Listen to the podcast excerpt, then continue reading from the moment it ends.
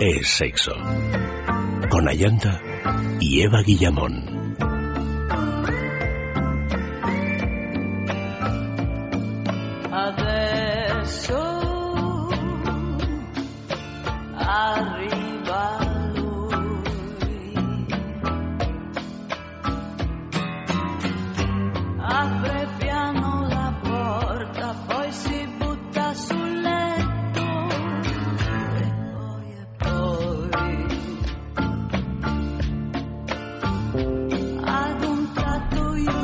Y continuamos aquí ya definitivamente en el sexo de juegos. Esta noche la música para el sexo.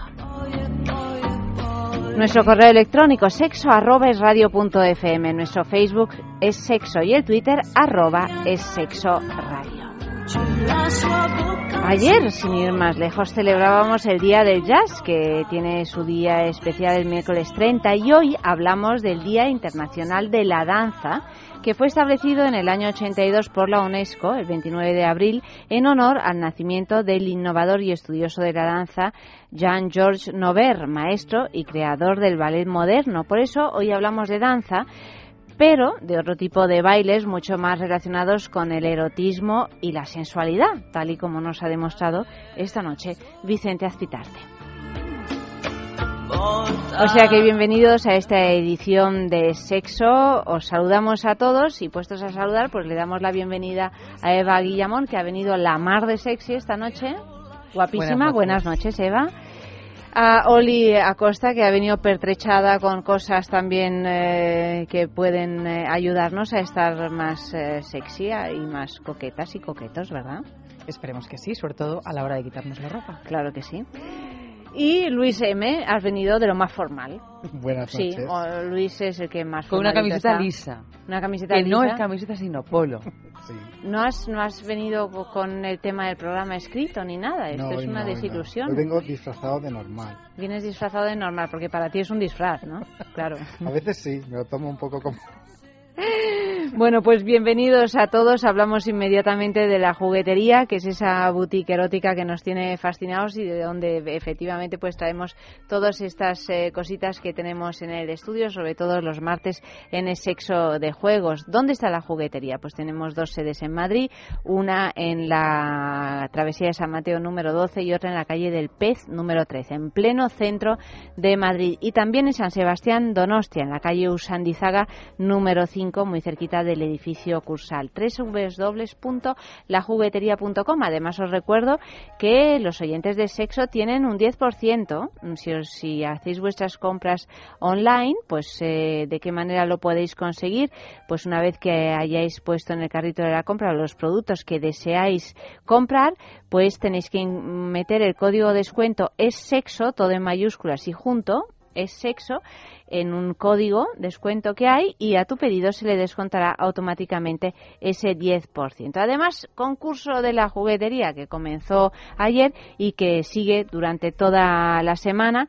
El regalo de esta semana es un vibrador Cool Club Vibe, que es un, eh, vibrador de última generación sin cable, con mando a distancia, con un cargador USB, en fin, que os va a encantar porque además tiene una textura aterciopelada, una forma curvada que se va a adaptar a tu cuerpo y que además se puede meter en el bolsillito de una braguita especial para este uso que bueno que, que lleva eh, incluida este incluido este vibrador o sea que tanga de encaje negro con bolsillo para llevar el club Vibe y, y el y el club Vibe ¿Cómo lo podéis conseguir? Pues contestando a esta pregunta facilísima, Luis. Pues hace poco más de una década una cantante británica reavivaba la fiebre por la música soul. Preguntamos quién era esa cantante. ¿Quién era? A ver, ¿quién era? Famosísima, famosísima cantante de la que ayer incluso escuchamos una, una canción. O sea que, bueno, muy muy muy fácil. Os recuerdo también que podéis enviar eh, pues la respuesta a este concurso a sexo arroba es radio.fm y entre todos vosotros, todos los que participéis, por sorteo una persona se llevará el regalo de la juguetería. El tema de hoy es mueve tus caderas cuando que no lo hemos dicho en tiempo extra. Mueve tus caderas cuando. Completad esta frase tanto en Twitter como en el correo electrónico como en Facebook y también habrá regalo que luego os lo contamos. Pero ahora vamos ya con la agenda sexual de la semana. Reus tras estar incluida dentro de la gira Erotic Festival Tour, el próximo mes de mayo la ciudad de Reus acoge su primer festival erótico. Será el día 23 en la Sala Tomán. Dirigido al público adulto, se trata de un espectáculo itinerante que contiene a los mejores artistas del porno español y que está compuesto por distintos espectáculos de los artistas invitados y todo tipo de shows en vivo. Las entradas tienen un precio de 18 euros anticipadas y 20 el mismo día del festival en taquilla. Madrid apagan las luces. Sí, sí, en Eden Parejas apagarán las luces en la planta sótano de la una a las dos de la madrugada. Imaginaos todo lo que puede pasar, risas, roces, juegos, quién me toca, dónde estoy. Es como la gallinita ciega, pero ahora entre gamberros adultos que buscan ratos divertidos y muy excitantes. El próximo viernes, día 2, en Eden Parejas. Valladolid. Juan Martín Salamanca y Diony Arroyo Merino han sido seleccionados por la editorial madrileña Erice Ediciones para inaugurar su nueva colección, La mirada de los hombres en la novela erótica. La idea es dar otro punto de vista al género. Mañana 30 de abril se presentan libros y colección en librería OLED VM de Valladolid a partir de las 7 de la tarde con la presencia de los autores y el máximo responsable de Eride Ediciones. Uy, uy, uy, vamos como un tiro esta noche, ¿eh? Intimina, ha llegado el momento de Intimina, www.intimina.com, es una marca que se ocupa de la salud íntima de la mujer, como su propio nombre indica, que podemos encontrar sus productos en farmacias, en parafarmacias y en alguna tienda especializada, o si no también en su tienda online, www.intimina.com. El premio de esta semana es la Kegel Smart, que es un entrenador del suelo pélvico que Oli nos va a explicar en qué consiste brevemente. Pues eh, sí, el Kegel Smart es el primer dispositivo para el trabajo del suelo pélvico eh, inteligente que podemos utilizar comodísimamente en casa porque eh, el dispositivo cuenta con sensores táctiles que van a registrar la capacidad muscular que cada mujer tiene. En ese momento, esa memoria que, él tiene nos, nos, coloca en una de las cinco rutinas con cinco niveles diferentes de dificultad para que hagamos el ejercicio que realmente conviene a nuestro cuerpo. Porque en el tema del suelo pélvico a veces queremos ir un poco más rápido de lo que la musculatura puede y en este caso caso es precisamente el Kegel Smart que nos va a ir marcando en función de una serie de vibraciones y pausas el ritmo y la, rutina que tenemos que ir siguiendo. Es eh, la mejor manera de saber que el ejercicio que haces eh, se beneficia totalmente o te beneficias totalmente. Pues este es el premio de esta semana. Vamos a ir leyendo las pistas de nuestro personaje fantasma. Podéis participar a través de Twitter, arroba es sexo radio, a través del correo electrónico sexo arroba es radio punto fm y a través de Facebook. Atentos porque voy con la primera pista que también la vamos colgando en Facebook. Dice así.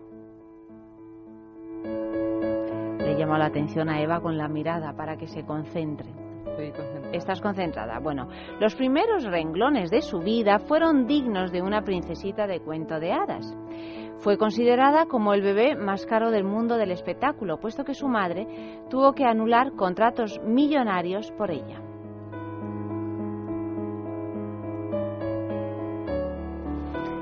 Cara de enorme perplejidad entre Oli, Luis y, Eva. Imagino que vosotros también andáis diciendo, pues no sé, no sé yo. Vamos con la segunda pista. Pronto se convirtió en una niña algo traviesa y coqueta, pero muy tozuda y rebelde. Regular estudiante, por no decir malísima, terminó tercero de BUP ilusionada con la idea de estudiar moda y diseño en Milán. Tercero de BUP. Tercero de BUP. Ahí donde la veis. ¿Qué? ¿Algún tipo de idea? ¿Propuesta? No. No. Tercera pista. Me hace, me hace gracia porque Eva, cada vez que no es alguien que pertenece al mundo de así de la intelectualidad, se queda así que no sabe muy bien quién es. Pero la conoces, ¿eh? Hombre, si estudió tercero de BUP. La conoces. Yo conozco a todas las personas que han estudiado tercero de BUP. A los 17 años pasaba con, posaba perdón, con modelos de diversos diseñadores y un año después su imagen mejoró notablemente de la mano de una ex Miss España y muy amiga de la familia, quien le indicó que se cortara el pelo muy cortito y se lo tiñera en tonos caoba. Ese nuevo look le valió para enamorar al que hasta 1999 fue su marido, ex guardia civil.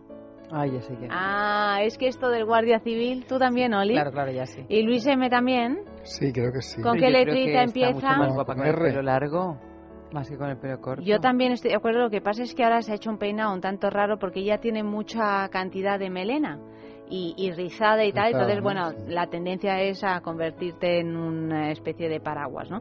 Entonces, se, sí, se ha rapado los, eh, los laterales, pero no como Como rollo, Cherokee, en plan Cherokee. sino para, para que le caiga, para que no esté Claro. tan hinchado. Un poco para perder raro. volumen, ¿no? Para eso exactamente, tú lo has dicho, Oli, para perder volumen. Entonces es un poco raro. Bueno, ¿con qué letrita empieza? Con la R. Hemos dicho, muy fácil. Sexo arroba es radio.fm, el Twitter, el Facebook. Mandad vuestras contestaciones. Y voy con la cuarta pista para los rezagados, para los que todavía no saben muy bien.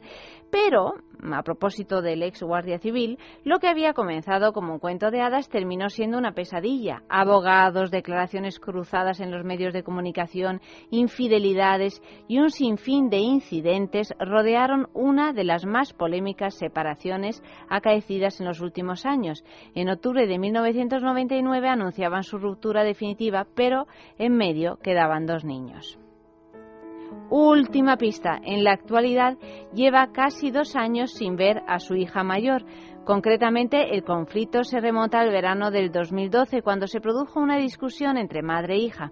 El enfrentamiento provocó que la joven dejara la vivienda familiar y se mudara a casa de su padre, quien acompañó a la menor, que en octubre alcanzará la mayoría de edad, a una comisaría para presentar una demanda. O sea, un lío de narices, realmente, el que se traen no solo ella, sino toda la familia, el marido de su Pero madre. es como el caso de, eh, estas gran- de estas mujeres que tienen tantísimo carisma que el momento en que desaparecen la familia se va a pique. Sí, sí, sí, es- es- se ha producido eh, realmente un Caso descalabro. también de, de, de toda la- del clan de los Flores, Sí. del el clan de esta señora. Bueno, de hecho, el, el marido de la madre de, de esta señora creo que ha ingresado esta semana en la Sí, cárcel hace y tres o que cuatro coincide con el hijo también, Sí, en, también en estaba la, en la cárcel. cárcel. O sea, todo, todo un cuadro el asunto, ¿eh? Menudas Mm. familias intimina que tenemos Eh, sí, tenemos una familia de esta que yo creo que es completamente reconocible y vamos a poner una música que la va a hacer todavía más reconocible, yo creo.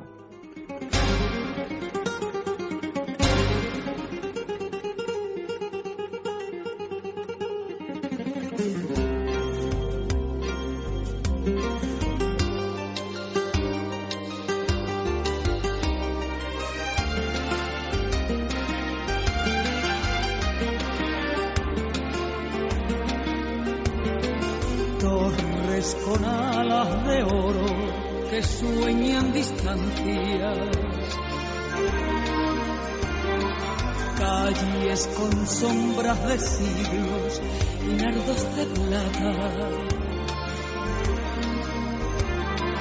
Cantes que arañan estrellas y arañan el alma.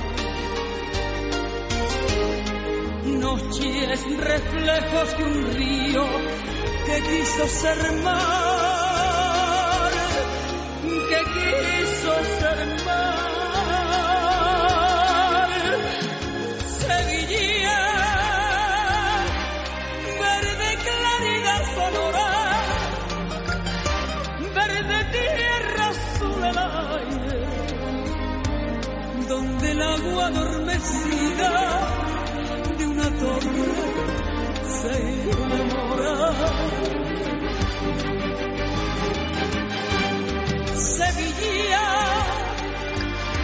Verde claridad sonora, de andaluzas soledades, fuego, nieve, llanto y canté. Sevilla,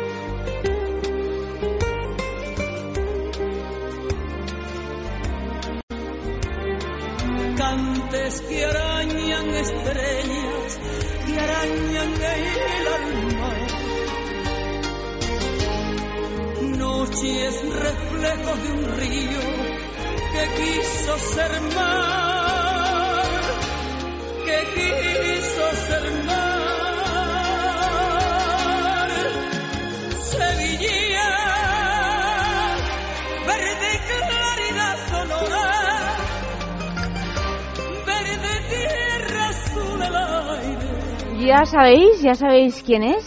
Bueno, mm, por aquí, por ejemplo, Sergio lo ha adivinado inmediatamente. Rocío Carrasco, dice. Sí, aquí en Facebook también lo ha averiguado Juanpe.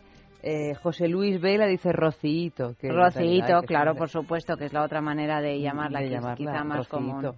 Pues esta es la gran mujer eh, de esta noche, gran, bueno, es la mujer de esta noche, Rocío Carrasco, y vamos ya con, eh, con, lo, con lo nuestro, ¿no? Mm, Sí. Vamos a hablar de lo nuestro. Vamos a hablar de lo nuestro.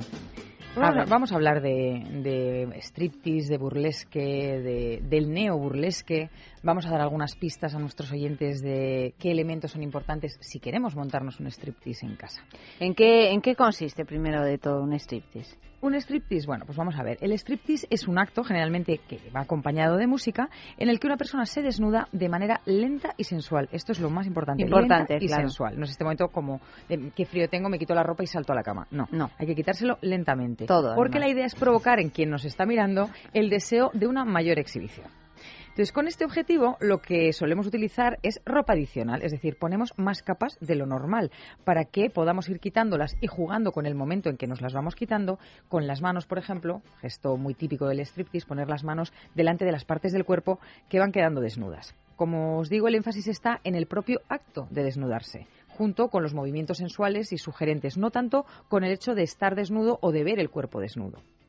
De hecho, es bastante frecuente que, que el, que el desnudo no sea integral en muchos de los striptease. Y si nos remontamos un poco a la De historia hecho, del resulta hasta casi más sensual que no sea integral, ¿no? Claro, Ahí- claro. O que, o que en un momento dado, generalmente cuando es integral es un instante, es ese momento en el que a lo mejor pues ya quitan el hilito del tanga y se ya apaga la luz, mano, sí. efectivamente, o ya tapas con la pluma y, y salen corriendo, ¿no? Porque la idea es esa especie de, de- de ansiedad que se va creando a lo largo del proceso de, de quitarse Bueno, es la dilatar ropa. el momento del, del placer. vez más. Exactamente. Es como siempre hablamos de cómo, cómo disparar la energía sexual, en este caso es ir quitándose esas capas, el deseo de, de- de llegar más allá, que al final, en realidad, una vez que has llegado hasta el punto final, lo que te ha eh, incitado de verdad es todo el recorrido, ¿no? Pero sí es verdad que durante el proceso estamos como, queremos más, queremos más, ¿no? Pero de hecho, eh, algunas de las artistas de, de striptease, y nos podemos remontar a algunas famosas en, en la historia, como Mata Hari, ella no se quitaba el, el sujetador. De hecho, terminaba sus actuaciones en una postura en las que sus genitales no eran visibles para el público. Pues una pierna que se levanta, una pierna que se cruza, porque esa era la, esa era la historia. Era, pues todavía, todavía os vais a quedar sin verme.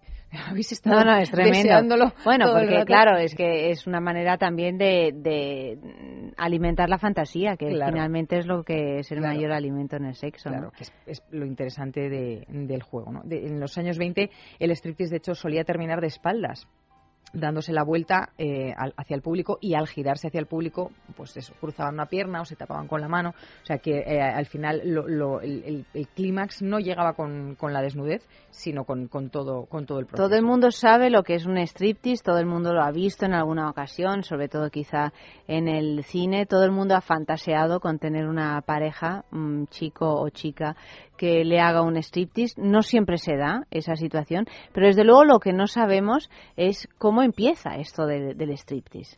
Sí, Porque en un momento dado se pone de moda y continúa hasta, hasta, Claro, los y días- además, hasta nuestros días. Pensamos que es algo como, como actual, pero efectivamente eh, el origen del striptease es bastante, bastante remoto. Hay noticias, datos que, que ya hablan de esta forma de, de expresión artística. Eh, atención, en un documento simerio datado del siglo III antes de Cristo. No, sí, es que ya sabían de lo que iba el asunto, como es natural. Efectivamente, Es que- es decir, que, que ¿por qué no iban a descubrir lo interesante que es ver a alguien que te, que te gusta y que te atrae? O utilizar el poder que supone, además, eh, el, el efecto que produces en el de enfrente. Los sumerios que descubrieron tantas cosas en su día, pues también, Pues también. tenían claro lo del striptease. Efectivamente. Más tarde eh, fue tomando forma a lo largo de, de la historia y hay, bueno, uno de los grandes hitos eh, fue la danza de los siete velos de la Salomé, que todos recordamos de la que habla el, el Nuevo Testamento, por ejemplo. Pero no será hasta finales del siglo XX, esto sí, que se- hasta que se convierta en un espectáculo popular, en lugares como el café parisino, el diván japonés. El nombre propio de striptease, la palabra striptease, se popularizó en los locos años 20 en Estados Unidos, gracias a la fama de artistas como Gypsy Rose Lee, que es quien termina de consolidar efectivamente el striptease como un arte y una diversión habitual en la sociedad occ- occidental. Y luego, pues eh, en este recorrido que estamos haciendo también hay algunas artistas que, han quedado ¿no? en, la, en la memoria popular como grandes strippers.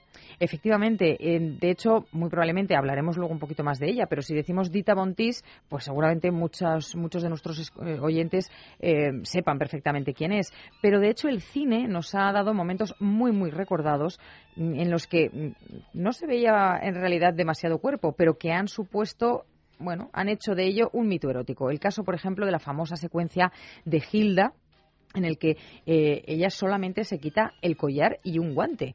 O, por Un ejemplo, guante infinito. un guante infinito. Pero Ahí claro, está. es pero que un guante infinito es y cómo cosa. se lo quita. Esta es la cosa, es lo que hablamos. ¿Cómo se quita el- ese guante? El deleite de la acción de ir quitándose. ¿eh? No es tanto luego verle el brazo desnudo, en realidad. Ahí tenemos dos momentos muy morbosos y eróticos, que uno por, por un lado es ese, Sí. ese striptease y por otro es el bofetón de, de Glenn Ford a Rita Hayworth, que ya sabemos que es completamente incorrecto, es, es tal, tal, tal, tal, pero realmente en esa película, además merecido. Ese momento de la ira contenida. Hombre, el- el es que ya está bien, ¿no? Se lo estás viendo, le estás Sí, viendo cómo sí. le sube la sangre. bueno, ¿y quién Fíjate no? que esa película está, he visto, eh, a menores de 18 años. Está recomendada, o sea, no prohibida porque ahora, Ajá. pero recomendada a mayores de Mayores de 18 años. Se considera que Pero supongo que porque precisamente se- por el bofetón, quizá. O... No, yo creo que sería una clasificación que se hizo en su momento Y y, no se se ha vuelto a quedado. revisar porque Probablemente. a mí Ahí no me digas quedado. que a mayores no, no, de por 18 eso me, años me- teniendo en me cuenta llamó la atención. la cantidad de películas que hoy están Sí, autorizadas sí, para sí. todos los públicos Sí, que sí, sí. donde se dan bofetones a punta pala y se quitan muchas más prendas. Sí, sí, sí, Yo creo que esto se quedó así, se le pusieron los dos rombos y ahí se quedaron. En cualquier caso tenía dos rombos en su día, el asunto. Mira que me gustaba a mí lo de los dos a rombos. a me daba un y mordazo. además como a uno que le recuerda esta cosa melancólica. Sí. Totalmente, Sí, o sea, los dos rombos te indicaban que era lo que Claro, interesaba. claro. Yo hacía una cosa todavía peor, como en mi casa eso se llevaba raja... en mi casa no, en casa de mis abuelos donde pasaba en mi casa daba todo igual, pero en casa de mis abuelos donde pasaba mucho tiempo sí, o sea, Sí, sí. con dos rombos y con uno, si me Sí, aprietas ya la cosa se ponía en chunga, ¿eh? Entonces yo me acercaba disimulada, como eso salía solo al principio, Y en la parte eh, extrema en la parte derecha, extrema derecha. sí. Yo siempre me paseaba así disimuladamente por delante de la tele en ese momento para que mis abuelos no se dieran cuenta de si te tenía un rombo dos o, lo- o nada. Pero el momento en que tú ya habías visualizado los dos rombos. No, yo sabía que empezaba con los títulos de crédito. Entonces yo con los títulos de crédito arreglaba cosas que estaban por encima de la televisión. Las estatuitas del, de Yadro y de ese tipo de cosas que había en casa de mi abuela. Y de ¿no? paso rompías alguna. Y de paso rompía alguna, Yo alguna también innecesaria. desarrollé toda una capacidad de, de, vamos, de discurso para convencer a mi abuela, en este caso a mi abuela. En el momento que salían los dos rombos era de niñas a la cama. No, pero mira que No, si es total. Madre mía, el día que conseguí que me dijera, bueno, mira, yo creo que ya por, por, por pesada. Dijo, bueno, venga, va, quédate. Madre mía, o sea, yo ya no- yo creo que no podía ver ni lo que era la Claro, peli. Estaba delante de los dos rombos. Yo me acuerdo que vi aquella de Adiós cigüeña, adiós. Ay, qué bonita película. ¿Cómo Y me esa gusta tiene dos rombos. Esa tenía, esa película tenía dos rombos. Hombre, es que si te paras a pensar... bueno, sí, sí. La película Pues yo esa película rombos, la sí. conseguí ver gracias a mis paseos por delante de la tele.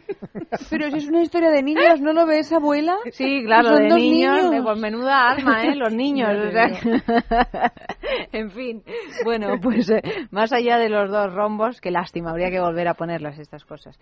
Sí, sí, está gracioso. Sí.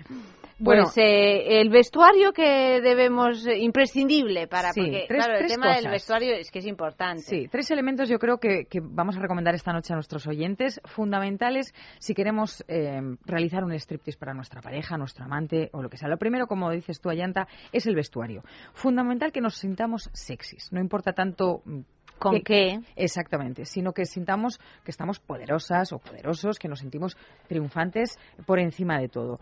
Recordemos el tema de las capas varias. Es decir, este momento cebolla, pero en el buen sentido, nada de por el invierno O sea, no con la bufanda, pones el un- gorro. un no, traje no, de esquí, no, ¿no? Mm. Pero sí puede haber mm, pues chaqueta, camisa, sujetador y pastís. Eso ya son para la parte de arriba cuatro capas. ¿eh? Pastís. Pastís, cubre pezones, Ah. que es además ese momento en el que crees que ya lo vas a ver todo porque te vas a quitar el sujetador y no.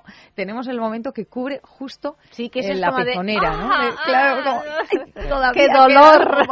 sí. O sea que traje de esquí ni, ni Sharon Stone en instinto básico. Que tiene combinación. demasiado No, obvia, lo da no todo. tiene nada. Lo da todo en un O sea, cruce de piernas. vestido y debajo del vestido Ah, bueno, sí. nada más Claro. que piel. No, esta noche Oye, abogamos pero más. Está mal ese striptease, ahora no os pongáis En realidad no así. es striptease, es, un, es una carta jugada Claro. tal cual. Es Sí. un todo nada Sí. para mí. Yo Pero- de striptease hablo de otra cosa. Vale, hablo de de, otra acuerdo, cosa. de acuerdo. Sí, otra cosa. es- de coger, por ejemplo, elementos como corbatas, sombreros, boas, abanicos, con los que podemos, además de ir cubriendo partes de nuestro cuerpo, jugar en el momento del, del, del baile o de, o, de, o de ir moviéndonos. ¿no? Es, eh, es importante que, que, que realmente nos lo tomemos con calma en el sentido de que sea una, una, una, coreografía sinuosa. No importa tanto si sabemos bailar bien o no.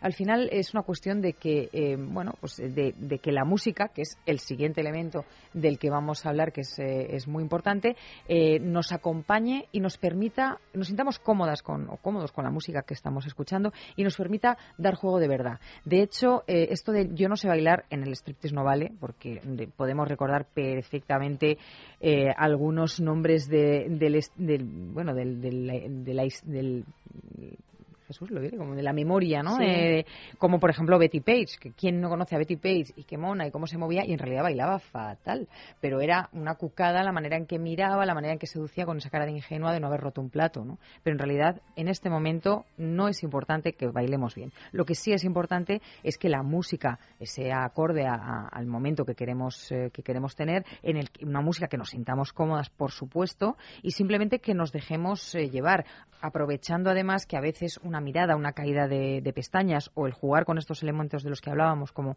corbatas, sombreros y demás, pues puede ser, eh, o de hecho es mm, infinitamente más importante y más seductor que el hecho de saber movernos propiamente bien como, como una bailarina mm, profesional de striptease. ¿no?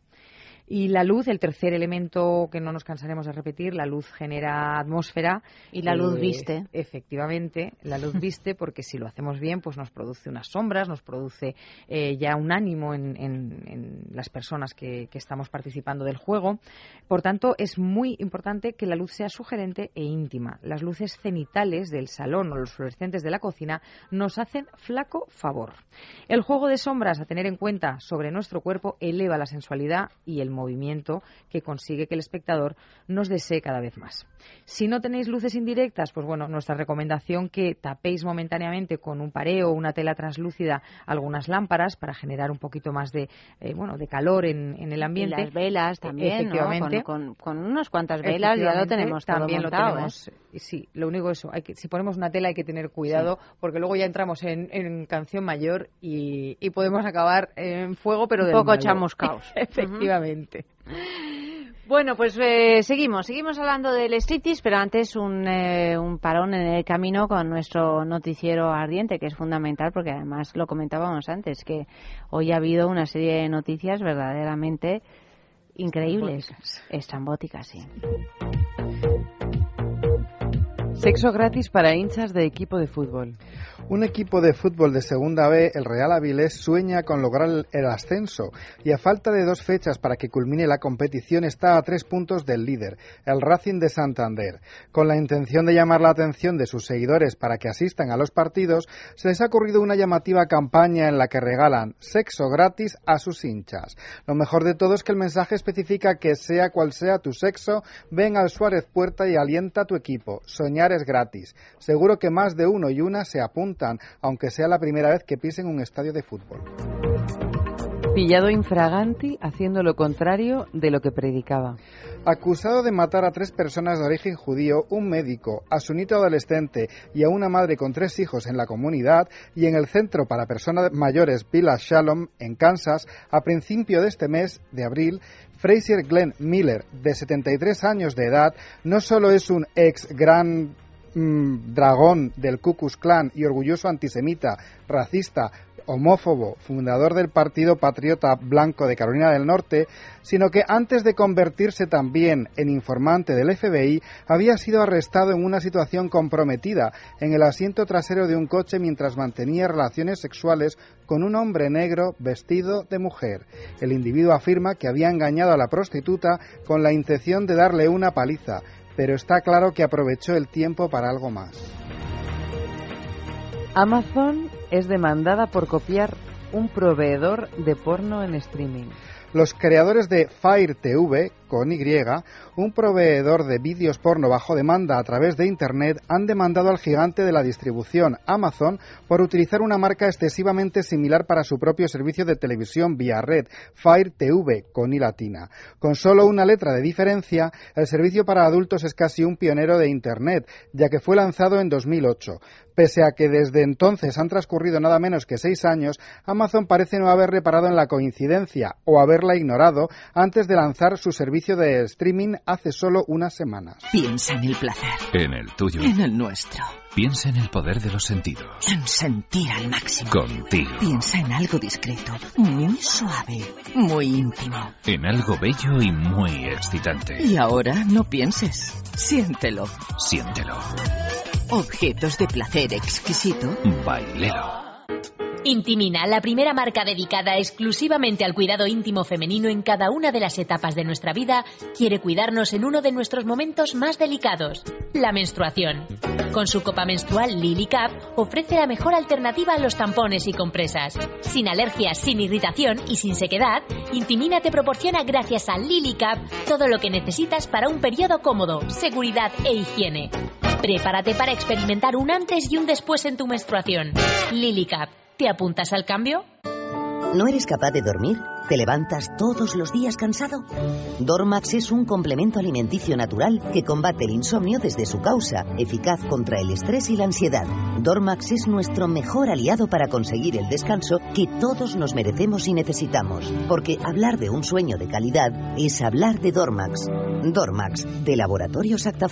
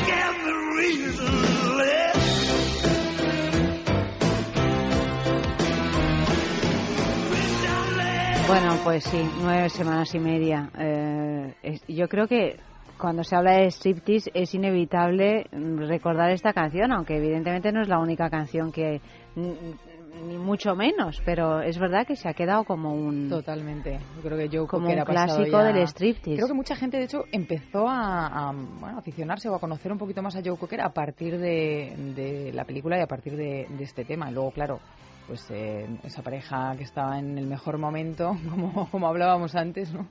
Que fue como... Mickey bueno, Rourke el- el y- trío, sí, eh, y Kim y Basinger. Kim Basinger. Eh, sí, pues yo creo que es una conjunción de las tres cosas muy potente. Mira, hablábamos de los dos rombos. Yo me acuerdo de las colas extraordinarias en los cines de Gran Vía y de Fuencarral en Madrid, por lo menos, Mm. para ver nueve semanas y media. Fue a verlo todo el mundo. Y todo el mundo, mm, imagino que durante un tiempo, incluso en, en generaciones mm, posteriores, han ido poniendo en práctica alguna, porque no deja de ser un decálogo de algunas de las posibles prácticas y juegos sexuales que puede haber, porque bueno, está este medio striptease, pero bueno, también está jugar con la comida, está Momento en la pues eh, escalera, momento en la escalera, calefón. ella vestida de hombre, ¿no? El eh, cambiar de rol, está alguna práctica así un poco sadomasoquista muy light, pero mm, van a un, a un sitio de intercambio de parejas o con prostitución. Bueno, en fin, hay un poco...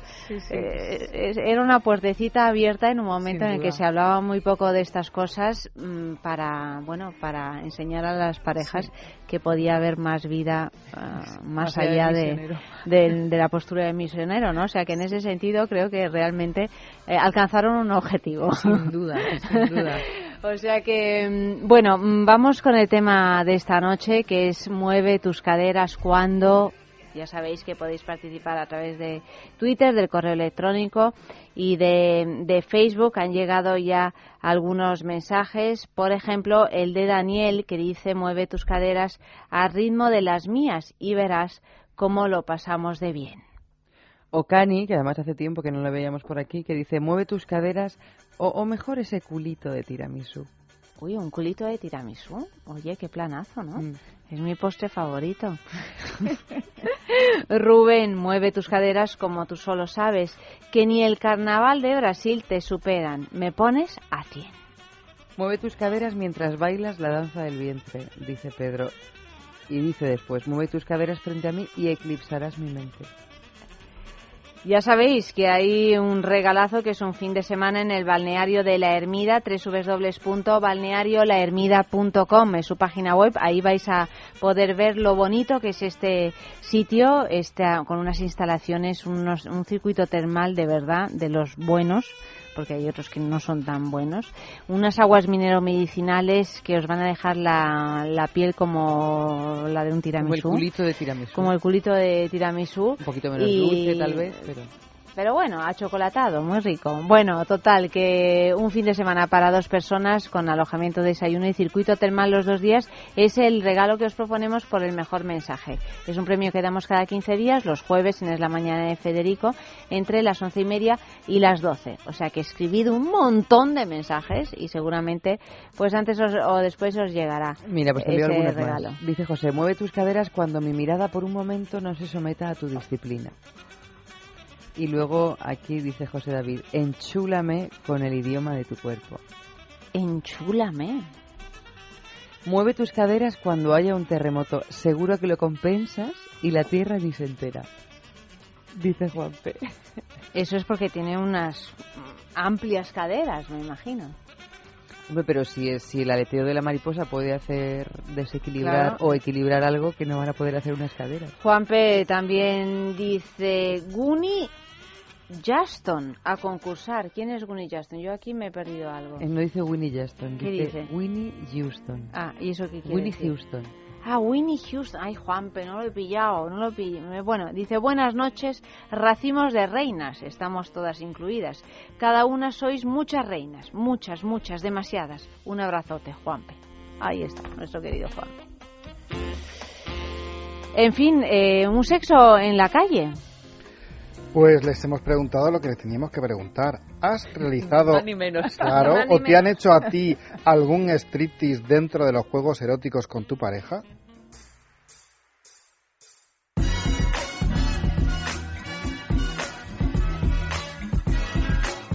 Hola, soy John Gray y soy actor porno. Sí, me han realizado bastantes. Eh, bueno, la experiencia, pues el, uno de los primeros fue una novieta que tuve yo ahí siendo bastante joven. Y nada, una experiencia pues divertida y agradable porque era una, una variante más en, en los juegos eróticos previos. Y luego ha habido mucho, no sé, de todo tipo, me acuerdo de muchas imágenes, de algunos muy graciosos también que me hacía alguna amiga mía que siempre se tropezaba con el pantalón y se caía.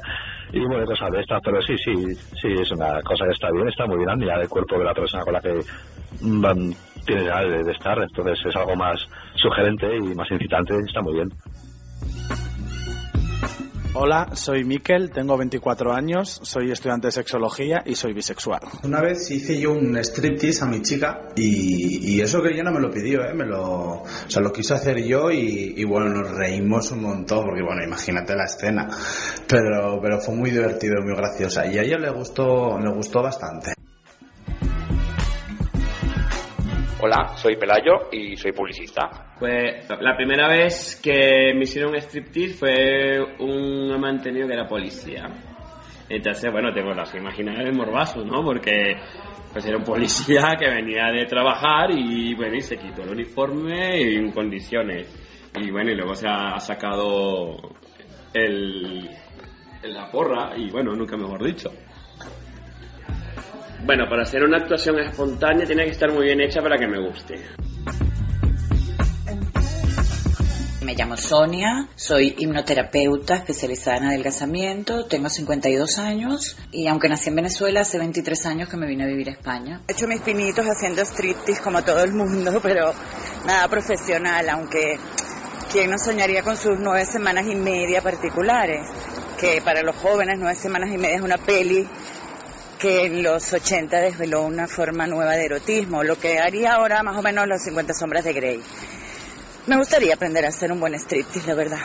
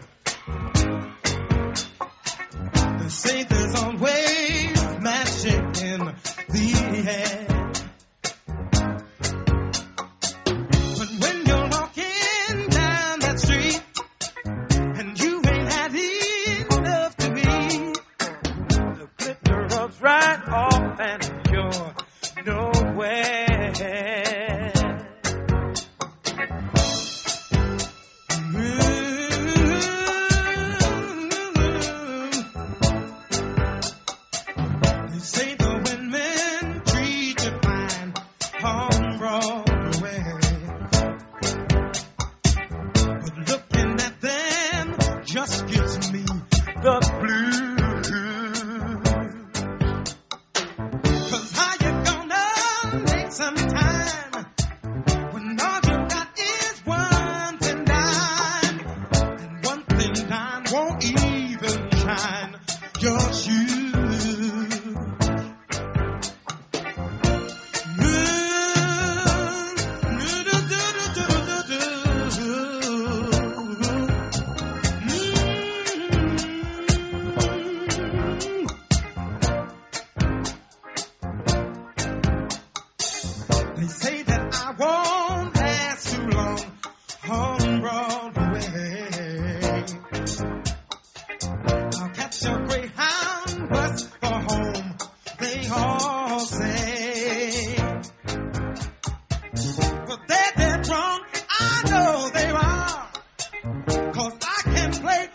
Ya no puedo más de esperar a, a que nos cuentes las cositas que tenemos en la mesa.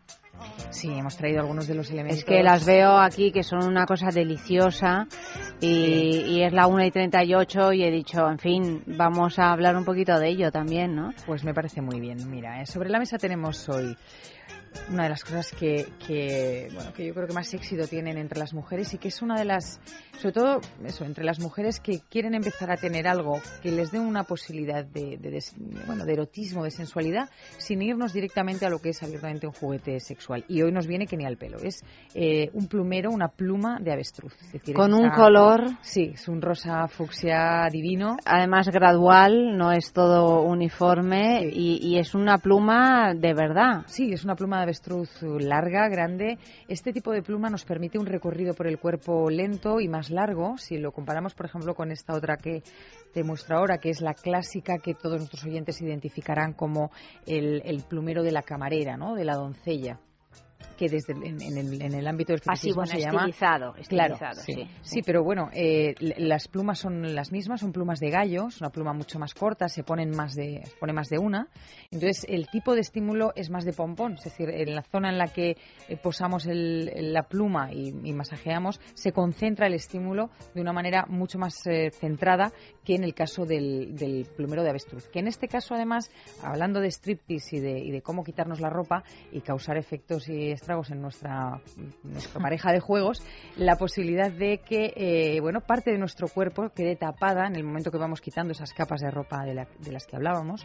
Eh, la, la pluma de avestruz nos permite cubrir bastante parte del cuerpo, con lo cual, además de, puesto que tiene un mango fino y largo, como si fuera una especie de varilla, eh, podemos llegar a, a tocar o a jugar, interactuar con, con la persona que nos está mirando sin, sin que pueda tocarnos, ¿eh? por la distancia que podemos llegar Claro. a tener con el con el, Claro, porque eh, también tenemos pluma. plumas que son mucho más mm, cortitas, el mango, y claro, es. eso ya es para una distancia corta. Claro, eso es Aquí más de el pompón de striptease anillo, sí. Está, es importante mantener una cierta distancia, Claro. porque si no, claro, ya se pierde la gracia también, ¿no? Claro, claro, claro. Y en este sentido, la pluma de avestruz es un elemento muy, muy recomendable para nuestras, eh, bueno, pues a nuestros oyentes que decidan probar el efecto en sus, en sus parejas.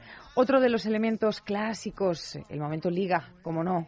Esa cinta que ponemos eh, a medio muslo y que mm, hoy, hoy en día yo creo que se relaciona pues, con, la, con el momento de la boda y poco más, pero en realidad eh, el deslizar hacia abajo, el quitarse una liga, como el quitarse una media, eh, que es otro de los momentos yo creo que más, más eh, de mayor tensión sexual en, en el striptease, eh, cuando soltamos eh, de, un, de, un, de un liguero los, los enganches y vamos deslizando suavemente la, la, la media. Y en este caso la liga... Que eso es- hay que saber mismo. hacerlo, ¿eh?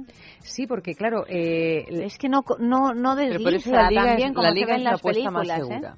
Que el, eh, La que el liguero. Es más fácil de quitar. Claro, efectivamente. No, pero yo digo aparte, pero yo digo de ahí, deslizar la es. media. O sea, Claro. quitar la media con... Claro, tenemos la opción del rollito, es decir, El rollito. hacia abajo una vez que hemos doblado un poquito el, el inicio de Graso de error la si quieres volver a utilizar esas medias. porque quedan son choricete Porque luego- pero sí que es verdad que es una de las más fáciles porque claro vas enroscando hacia abajo hacia abajo hacia abajo pero claro la idea no es esa. La idea es que una vez que la cenefa que además las, las cenefas eh, para, para liguero las cenefas de las medias para liguero no tienen elástico es decir en principio una vez que lo sueltas caen o caen un trocito. Y es a partir de ahí que en principio metiendo eh, para algunos de los dedos de, de las dos manos dentro, vamos haciendo como semicírculos por los laterales de la pierna, dejando que poco a poco vaya cayendo la. Pero la- vaya, que esto hay que ensayarlo, ¿eh? Lo de la media, que parece que es muy Sí. así. Pero eso es el problema Hay ¿por que qué? ensayarlo. porque hemos perdido la práctica porque hoy mucha gente utiliza panties Claro. que aparte de ser muy poco eróticos son dificilísimos de quitar. Nada menos erótico que un panty. Nada. Bueno, sí, algunas cosas hay. Sí, bueno, vale. Pero Las bragas color que- carne, pero... porque además el, el Sí, panty incluso alguna otra también. El panty, además de ser bastante, bueno, muy poco erótico en un momento dado puesto, pero es que además en el momento que consigues quitártelo, que además llegan justo debajo del pecho, da igual talla Sí. SM, Sí, XL, sí, yo todas llegan hasta Bueno, y mejor, porque imagínate que Hombre, te llegan a mitad de la no, cadera. Efectivamente, si el momento morcillita cadera, tampoco ayuda. No, efectivamente. y luego cuando peor. se te queda el caballo, ¿cómo se llama? El caballo del, del, del panty bajo. Ah, sí, sí, sí, sí, sí. El Eso, tiro, porque el te quedan de tiro corto. Eso es todavía peor, ¿eh? Pero Sí, eso ahí. un momento en que consigues quitarlo y estás en el momento justo marcada. previo del juego, efectivamente, Toda esta raya marcada. vertical, bueno, torcida, esa especie de carretera eh, de subida vertical hacia tus pechos. eh, que eso tienes que Y estar por otro lado, lo Mal. incómodo que es el panty. Bueno, Porque a cada ver. vez que vas a... Mira, yo eso de que cada vez... Eva, yo estoy de acuerdo contigo que es muy poco sexy, sí, sí. A mí me resulta incomodísimo. Pero ¿eh? ¿y el frío que dan las medias en invierno, hija? Yo Pero mira, que- yo cambio el frío por la comodidad de tener que ir al servicio y no estar dos horas mojándote las manos para no romper lo- la licra con cualquier pellejito que tengas. Ahora que también, si tu muslo no es estilizado, la media de cenefa con goma, no hablo ya de la de liguero que aprieta mucho menos, pero Sí. estas actuales con la cenefa de silicona, por ejemplo, que no son muy aptas para el striptease porque se adhieren, esto es importante. Y no se pero quitan bien, además, no claro, Se se adhieren, bien. pero sí que te las puedes quitar cuando tú metes la mano. Hombre, es verdad que Claro, las si otras es más vuelta, cómodo. pero claro, sí que te las puedes quitar. que evitar que la silicona vuelva a estar en contacto a lo largo del recorrido con la pierna. Pero en todo caso, si no tienes la pierna delgada, no suele ser el modelo de media más elegido en general, en mi caso por lo menos, eh, el muslillo, a mí lo de hacer esa, esa- No, no, ese- no. el muslo partido. El choricillo ahí No, al... no. mal. Pero bueno, es verdad que también Hay hacerlo directamente sin la media, o sea, Mm, jugar claro. con una camisa, con, unos- con otro tipo de, de- como de que enseño que no enseño, pero el momento muslo partido no es mi, no es mi favorito. Hay que estudiar. Ni vestida o sea, ni está desnuda, claro que porque esto del muslo partido vestido Tampoco. tampoco queda nada bien. Tampoco porque se nota. Sí, se nota. Todo, todo lo partido se nota. Hay que, hay que, ya digo, En todo caso, hay que reflexionar sobre la cosa y ver es qué es lo que nos viene mejor a cada cual. Es lo que hablábamos, que- de sentirte sexy. No Claro. se trata de que seamos todas perfectas, bueno, si es que eso también es absolutamente subjetivo, pero vamos, nos tenemos que sentir perfectas en la imperfección de nuestro cuerpo y sacar todo el potencial erótico que lo tenemos todas, independientemente de ser más gorditas, más bajitas, más altas, todas lo tenemos. Es simplemente mirar y decir, bueno, ¿qué es lo que con, con lo que me voy a sentir más cómoda? Mirando o, o imaginándome desnuda, cosa que, que- es importante, pero además en el en, en ese durante, en ese en el acto de, de ir quitándome de ir quitándome la ropa, ¿no? Mm, otro elemento importantísimo y mi favorito, yo creo que desde que tengo uso de razón, soy fetichista declarada de los tacones de aguja, un tacón que segura, seguramente todo, toda mujer y algunos hombres más de los que pensamos tienen en su armario, sobre todo ese que te compraste porque ibas monísima en la boda de tu prima, de tu sobrina, de tu hermana. que no te lo has vuelto a "Madre poner mía, ¿por nunca más?" Me compré yo esto monísimos, pero no puedo caminar. Este es el momento en el que lo sacas del armario, porque caminar vas a caminar poco. Pero todas las maravillas que se pueden hacer con un taconazo de aguja, que además eleva la pantorrilla, nos hace cambiar el eje, nos sentimos mucho más Estiliza los poderosas. tobillos. Pero ¿dónde va a parar? Y toda la pierna en Vamos, general. Efectivamente. o sea, y la de mundo, cosas que se pueden hacer con un tacón en un cuerpo. Perdona. Ahora que también tienes que tener un poquito de práctica, porque esta gente que no tiene ninguna práctica y se pone a hacer o a intentar hacer virguerías con un tacón en un cuerpo, No, no, esto es como lo de las medias. Prueba si quieres no. primero con un peluche y luego ya pasa al humano. porque Claro. te pueden desgraciar. Como- efectivamente, como todo. Virguería sin conocimiento, no en nada, a poder ser. Poquito a poco, si esta poquito a cosa- poco. Eso es. Si esta cosa de decir, ¿cuándo me los pongo? Pues, pues esta noche. Porque sí, porque para, porque para moverme un poquito, estirar una pierna, que me ves en el empeine. Y bueno. Pues aquí poquito. tenemos estos taconazos que nos ha traído Oli, que son negros con el tacón rojo, lo cual ya me parece un, un plus eh, también Sí. muy interesante en el estilo de este tacón de 10 centímetros sin plataforma. Ojo, ¿eh? Si no, Ah. 15, 15. Estos, Ah, los 15, fetichistas, eso, sí, 15. Los fetichistas son siempre más de 15. Son zapatos que están pensados, desde luego, no para caminar. Solo para figurar. Eh, sí, en- para jugar con ellos de una manera, eh, entre comillas, más estática, porque sí puedes hacer maravillas, porque sale, el empeine sobresale tanto que realmente los pies eh, eh, se convierten en un objeto de deseo muy, muy, muy, muy fuerte. Es que estás casi haciendo puntas. Efectivamente, esa es un poco la idea. De hecho, es, eh, digamos, justo el, el modelo anterior a lo que se llama en fetichismo ballet boots, las botas de, de ballet, que vienen a ser como las zapatillas de punta de una bailarina de clásico, pero con tacón. Pero el- el- en realidad la, la persona que los lleva está haciendo puntas. Solo que en vez de llevarlas en el aire como las bailarinas, Sí, sí, pues sí. desde el talón le sale un, un tacón de aguja, ¿no? Pero la postura es la, es la misma. Entonces, claro, mm, se, se da mucho no puedes dejar de mirar los pies, entonces eh, la persona que los lleva juega mucho con el cuerpo pues sobre, sobre una silla, curvándolos, es más un- serpenteando más que voy a caminar como, como caminaríamos con unos estiletos un poco más bajos. ¿no? Otro sexo en la calle. Luis, eh, Bueno, pues les hemos hecho la otra pre- pregunta que tocaba. Estás en un establecimiento hostelero y de repente, sin que tú lo tuvieras previsto, surge una actuación en tono burlesque. ¿Cómo reaccionas?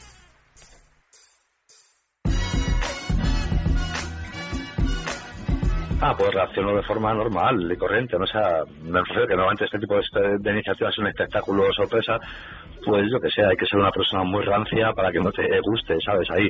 Y ser de burlesque con algo así tan picantón, erótico y con letras graciosas y algo así provocativo, pues sí, sí, yo creo que sí, que, no sé, reaccionaría de muy buena forma. Depende de la, también de la música, si me gustase más o menos, pero, pero sí, bien. Pues a mí me gustaría un montón, porque nunca he visto ni uno, y bueno, sí, una vez hice un striptease, pero así, nada, nada serio, y, jolín, pues verlos de manera profesional, con, coreografías y, bailes, y la pista, y, y todo, tiene que ser una pasada, tiene que ser súper bonito. Una actuación espontánea tiene que estar muy bien hecha, porque yo considero que el burlesque es un arte y como tal, pues tiene que ser algo muy bonito, muy bien, muy bien hecho, muy, muy bien producido sobre todo. Eh, que si estoy de acuerdo, pues claro que estoy de acuerdo. A mí el burlesque me parece súper sexy, además me parece pues una expresión artística con historia, ¿sabes? Y, y últimamente me he dado cuenta de que muchos espectáculos que hay ahora mismo en el, del teatro pues tienen mucho del, tiran mucho del burlesque, lo cual me parece, me parece magnífico. Me encantaría que estar en un restaurante que hubiera un espectáculo de burlesque. Creo que sería una manera muy desinhibida y fantástica de divertirse, sobre todo en estas épocas de estrés y crisis. Estoy totalmente de acuerdo. Piensa en el placer. En el tuyo. En el nuestro. Piensa en el poder de los sentidos. En sentir al máximo. Contigo. Piensa en algo discreto, muy suave, muy íntimo. En algo bello y muy excitante. Y ahora no pienses. Siéntelo. Siéntelo. Objetos de placer exquisito. Bailelo.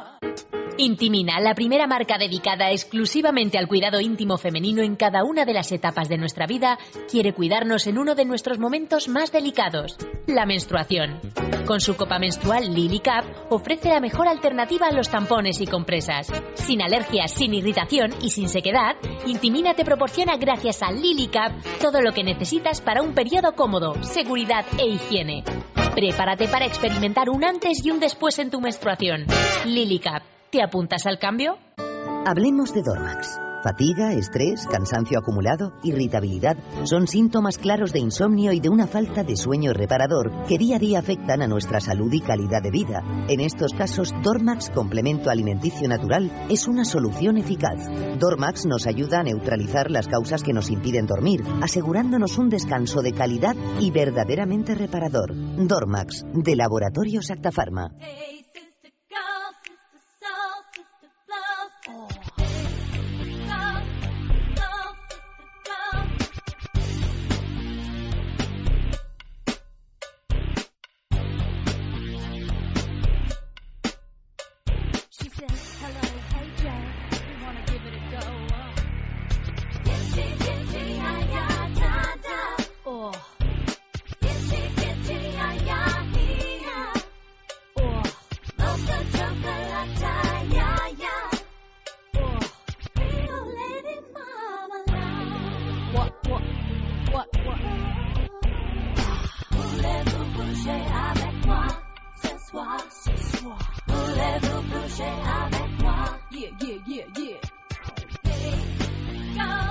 Más cositas para el striptease que nos puedas recomendar esta noche, Oli.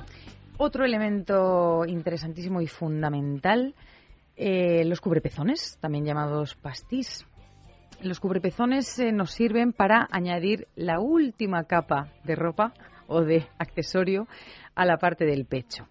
Cuando al quitarnos el sujetador ya parece que estamos a punto de verlo todo, pues no, todavía tenemos un detalle más. De hecho, es, muy curioso, hay algunos pastís que seguramente todos eh, imaginaréis fácilmente, el pastís de borla, es decir, el, el pastís es esa especie de taponcito que, que cubre el pezón, de manera que sí vemos el pecho, pero no eh, el pezón. Eh, y el- los, aquellos que tienen borla, es decir, que les cuelga la cuerdita con un pomponcito, una, una borla propiamente, eh, moverlo es un arte, es decir, para muchas Ah, bueno, eh, claro, claro. para muchas mujeres es una cosa decorativa porque queda muy bonita y además en el momento que nosotros nos movemos o que estamos, por ejemplo, tumbadas sobre el cuerpo de nuestra pareja, pues podemos ir acariciando con, con las borlas, que también es un juego muy, muy interesante y muy satisfactorio. Pero aprender a mover las borlas es, eh, es todo un arte y de hecho en Estados Unidos hay campeonatos eh, fascinantes en los que ves a, las mujeres. Además, es un, es un movimiento como de, pecho de los laterales del pecho, en el que son capaces de mover a distinto ritmo eh, el, el pastis del pecho izquierdo y el del derecho. Entonces, eh, al final, claro, llega a ser una, una acrobacia, ¿no? Pero más allá de eso, que esta noche no vamos a hablar de las No, es acrobacias. que si no, no, nos vamos a quedar todos asustados, ¿no? No. Entre lo de las medias, los zapatos, No, eh, no, no. las No. borlas. No, pero todo tiene esa versión casera, como Sí, decíamos, sí. ¿no? El zapato de la boda de la prima y en este caso el pastis. Eh, nosotros, por ejemplo, los que hemos traído hoy son de la marca Bijou Indiscret. Sabéis, estas chicas que nos gustan mucho porque tienen una, una gama de accesorios asequibles y muy, muy sexys. Y tienen varios pastis que cubren totalmente el pezón con forma de estrella, de corazón, eh, de, mm, bueno, de, de- hay algunos como con forma de rayo, tienen brillantina, se adhieren perfectamente al pecho, no ocupan, con lo cual sí podemos llevarlos sin problema debajo de, del sujetador, por ejemplo. Y hay otro modelo que ha sido un bestseller durante muchos años, porque curiosamente, si os fijáis, no es un pastis al uso que cubre el pezón.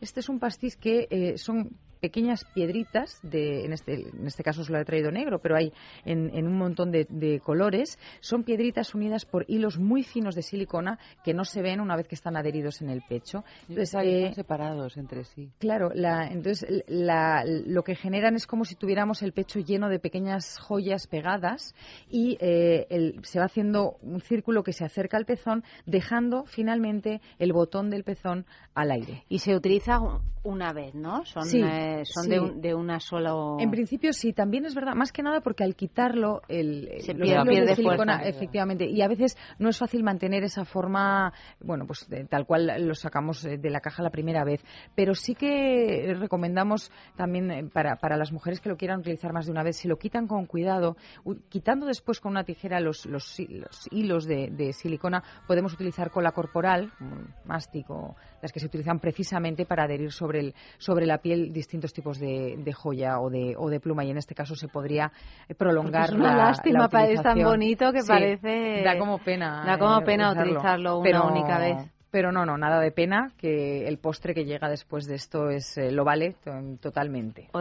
Hay, hay pastis también en función de los tamaños de los pezones, porque me imagino que no todos los al no ser todos iguales, Claro. supongo que habrá gente que le quede más grande, más pequeño. Efectivamente, normalmente es verdad que sobre todo lo que son pastis de cuero y de látex suelen tener una circunferencia que se adapta en general a la mayoría de, de la aureola del, de- del- del pecho de prácticamente to- todas las mujeres. Pero sí que es cierto que hay algunas marcas que las hacen un poquito más, más grandes y otras que, por ejemplo, en el caso de, de Bijou lo que hacen es no, no lo tapo, sino que lo decoro como para, bueno, Que sirva para todo. Adaptable a Efectivamente, efectivamente, porque no busco esconderlo, sino bueno, decorarlo, ¿no?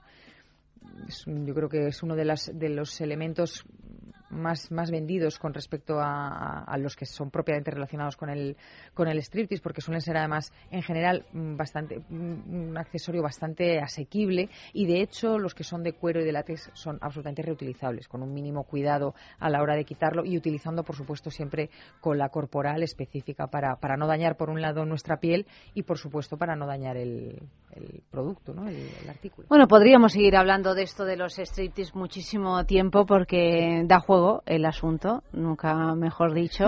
De hecho, volveremos en alguna ocasión a, a tocar este tema, por supuesto. Pero de momento se nos ha acabado el tiempo. Oli, querida, buenas noches. Muchísimas Hasta gracias. la semana que viene. Un placer. Luis, eh, muchísimas gracias a ti también. A vosotras. Y nosotras continuamos con la segunda parte de sexo. Vamos a hablar un poquito de libros. Vamos a entrevistar a Silvia Grijalva con su nueva novela. Tú me acostumbraste y a Patricia Ramírez con su nuevo ensayo. Sí. Porque ellos sueñan con ser futbolistas y ellas princesas. Pues eh, enseguida, después de la canción.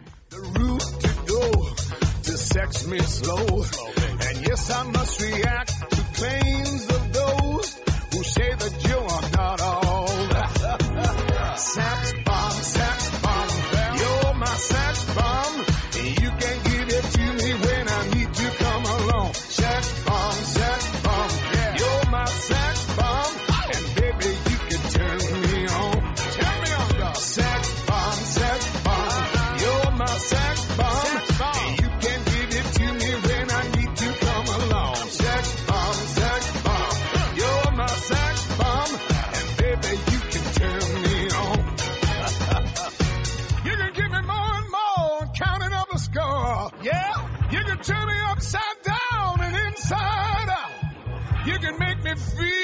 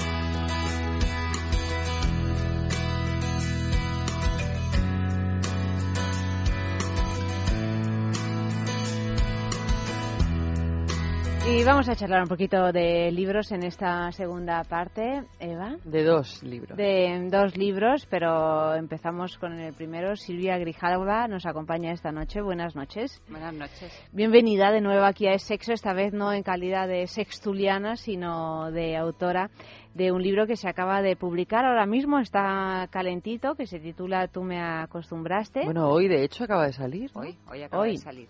Editoriales Pasa. Y bueno, mm, Silvia Grijalva, pues eh, ya tienes tres novelas en tu haber. Alivio Rápido, que la publicaste en 2001, Le siguió Atrapada en el Limbo en el 2005 y Contigo Aprendí en el 2011, que además te Es cuando llevaste... comenzó el ciclo bolero. El ciclo bolero. contigo aprendí comenzó el ciclo el ciclo bolero. Te llevaste el premio Fernando Lara de novela y bueno, y ahora publicas la cuarta, esta, contigo, eh, tú me acostumbraste, que es una novela de amor. Sí, es, Es una novela de amor, sí, ¿no? es una novela de amor. No, tiene muchas más cosas, pero es una novela básicamente de amor. Y además yo creo que de amores, de muchos amores distintos, ¿no? De, de amor mm, romántico, de amor sexual, del amor de la amistad, que yo creo que también la amistad es algo que Es está importante, muy presente en el, sí. en el libro. Y sí, pero yo creo que hay muchos tipos de amor distintos en esta novela, pero hay amor, hay amor. ¿Querías escribir una novela de amor o, o de pronto, cómo trabajas tú? O sea, de pronto, te, ¿cómo te salió esto?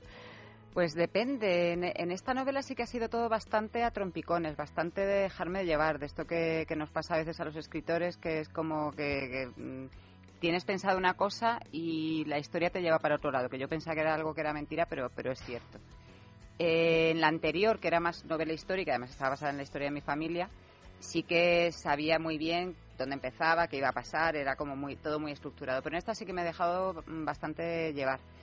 Eh, yo en principio lo que quería hacer era una comedia mm, y creo que más o menos sí que hay ese tono de comedia como de los años 40, de esa cosa disparatada de Cary Grant y mm, eh, Sí, con mucha peripecia. Con mucha peripecia y esas aventuras como todo muy sofisticado. Y yo quería un poco ese rollo de comedia, que puede ser casi de vodevil. Y, y yo creo que algo de eso hay, pero que al final el amor ha triunfado en, en bastantes elementos. Pues por una parte eso en la historia, que al final es un amor que deriva en otras cosas. Y después en los personajes secundarios que, que eso sí que no los tenía pensado y eso fueron surgiendo, iban apareciendo los personajes secundarios. Y ahí sí que yo sí que hay bastantes relaciones de, de mucho cariño y de un amor muy especial sin el que yo creo que la protagonista no hubiera podido sobrevivir a todo lo que le pasa en la novela. ¿no? Desde luego.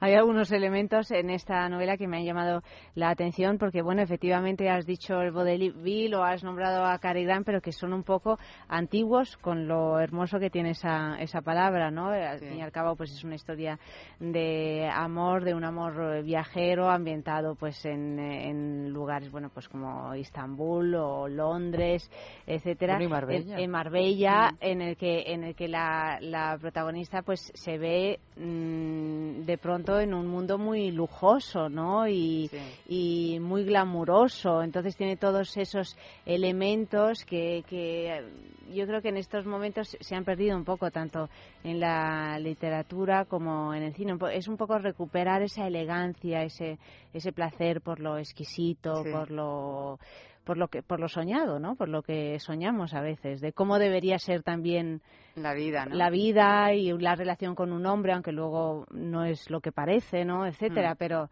todo ese ambiente. Sí, a mí me apetecía mucho. A mí es un ambiente que me gusta mucho. Y es, eh, ese tipo de historias a mí me, siempre me han atraído. Y, mm, y me parecía que era un buen momento, eh, este momento en el que todo va tan mal y es todo tan oscuro, pues contar una historia en la que realmente fuera todo como, como lo que sueñas, como lo que cuando eres pequeñita sueñas Ves en que- las películas. ves en las películas y sueñas que son las historias de amor.